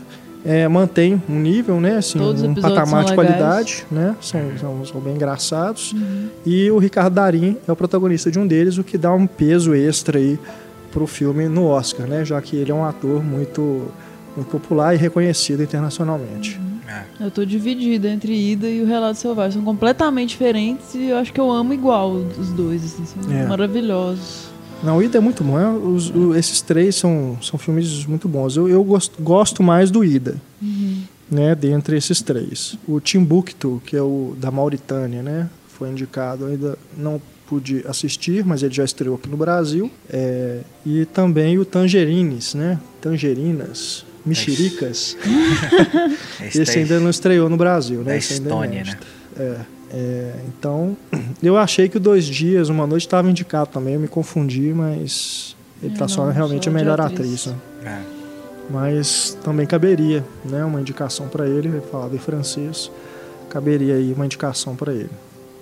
Mas falta ver, né, justamente esses dois filmes, então não dá para realmente julgar, assim, neste momento, se eles não deveriam ter sido indicados. Mas eu acredito que não, porque o Timbuktu ele foi muito, muito elogiado. Né? Os críticos que eu acompanho, todos gostaram muito, muito mesmo. Então, é mais uma, um para se conferir aí. Se ganhar, né, se já tiver recebido uma estatueta, acredito que vai ficar com Relatos Selvagens, mas... É sério que vocês acreditam que vão ficar com eu Relatos acho, Selvagens? Eu acho. Eu vou não é gostar. É possível. Vou, o Ida... Mas é um filme tão simples, assim, Cara, de, mas é tematicamente... É, não, é eficaz, mas é simples, sabe? É uma comédia e tal, então... Fora do, do... Olha a complexidade de um ida, sabe? Leviatã eu não vi, mas pelo trailer você vê que é um é, filme mas sério, é bem complexo sabe? também. Hum. Eu acho mais não, não desmerecendo o Relato Selvagem. eu gosto dos dois. é. O Ida realmente tem um peso fodástico, mas o relato é. é. é mas eu, fa eu, eu, falei no começo do programa que a gente não ia ficar fazendo aposta, né? Então. Não tem jeito vamos de mudar não, aqui. mostrar claramente nossas preferências, né? Tem como, né? Bom, correndo aqui ainda, faltou falar da categoria de animação, né? Que eu tinha prometido. Então, os filmes a gente já comentou no papo de redação. Vamos relembrar aqui rapidinho. Box Trolls, Uhum. Meu favorito. Muito bom. Vocês já tinham visto na época do Papo de Redação? Eu vi. Viram muito. agora? Reviram? Foi, Antônio. Poxa, Antônio. Antônio, Marcelo. Não, mas você tem que ver, tem que ver. O estúdio Laika, né? É. O estúdio Laika é muito Fantástico. bom. Fantástico. Eu, eu tô torcendo para ele já fa fazendo a aposta aqui de novo. Mas eu acho que é o melhor dos indicados aí. Falo isso sem ter visto dois deles, né? De novo aí, como uma categoria filme estrangeiro. Porque também não estrearam no Brasil. Song of the Sea. Parece que é uma coisa mais maravilhosa de fofa. Que é francês esse filme? Acredito. Não, não sei, não tenho Italiano? Certeza. Acho não que ele é europeu. Não, não tem nem previsão de vir pra cá. Assim, é. Então. Mas é o que roubou a vaguinha de uma aventura Lego, né? Isso, é. Uma aventura hum. Lego não foi indicado. E. O é conto da princesa Kaguya. Isso, que é o japonês do estúdio Ghibli. Estúdio Ghibli, isso do Takahata, que é o parceirão lá do Miyazaki. É também ainda inédito no Brasil. Os outros são o Como Treinar Seu Dragão 2, Isso. que é bem legal, uhum. gosto bastante. E o Big Hero 6, né? Uhum. Operação Big Hero, que também a gente comentou aqui. É legal, mas pra mim é só mais um filme de super-herói, acho que não tem nada demais assim, não. Preferia realmente que uma aventura Lego, pela originalidade, estivesse indicada aí. Ou O Menino e o Mundo, né? Do brasileiro. Não, que ganhou a Nessie e não, acho que não, não chegou nem a ficar entre os semifinalistas, né? Aquela pré-lista do Oscar. Mas se tivesse uma entrado, pena. você ainda preferiu o Box Trolls, né? Não, eu preferi O Menino e o é? Mundo. Não, mas em relação ao o outro que você falou. Ah, Aventura Lego? É. Preferi os Box Trolls. Ah, eu também. É muito original, muito é. criativo, assim, isso é massa se ganhar mesmo. Mas a gente não viu todos, então é difícil também. É, ainda mais tratando de estúdio Ghibli, né? É sempre uma aposta uhum. muito forte. É. Vamos torcer para que ele chegue aí ao Brasil. É claro que, que assim, eu acho que alguns desses filmes já estão aí, né, disponíveis nas vias não oficiais da internet. Então acredito que muita gente que está escutando a gente já assistiu ao filme, mas nós nos eximiremos de comentar, né, justamente porque não, não ainda, ainda não ocorreu a estreia oficial no Brasil. E acho que é isso, né? É, alguma consideração aí dos indicados? Livre! é, É. Mais uma vez reforçando que Garota Exemplar foi muito injustiçado. Olha o machismo, né? Só porque é uma garota. garota exemplar aí. No... Mas é um filme que inclusive toca nesse tema, né? É, eu esperava mais atenção para ele, assim, fiquei muito decepcionado. É verdade. são filmes bons, assim, no geral. Menos aquele. É, é o juiz. O juiz é ruim. O resto ah, é não, é, é isso aí. O resto passa, qualquer coisa passa. O juiz é ruim. É. Geral, é isso aí. Vamos ver o que é. vai dar, né? Minha torcida vai pra Boyhood. Birdman! Birdman vai tirar tudo. Então vamos ver, veremos. Vamos ver. Aí no papo de redação, da semana que vem a gente faz uma resenha aqui é. sobre o resultado, beleza? Uhum. Vamos ficando então por aqui no nosso podcast 132, os filmes do Oscar 2015. Obrigado, Marcelo Seabra. Valeu, pessoal. Pela participação, endereço do seu blog. O pipoqueiro.wordpress.com, todos os indicados estão lá, então deem uma olhada. Obrigado, Stefânia. Valeu. Obrigado, Antônio Tinoco. Valeu. E nós voltamos na próxima semana com mais um podcast Cinema e Cena para você. Um grande abraço, até mais. Tchau.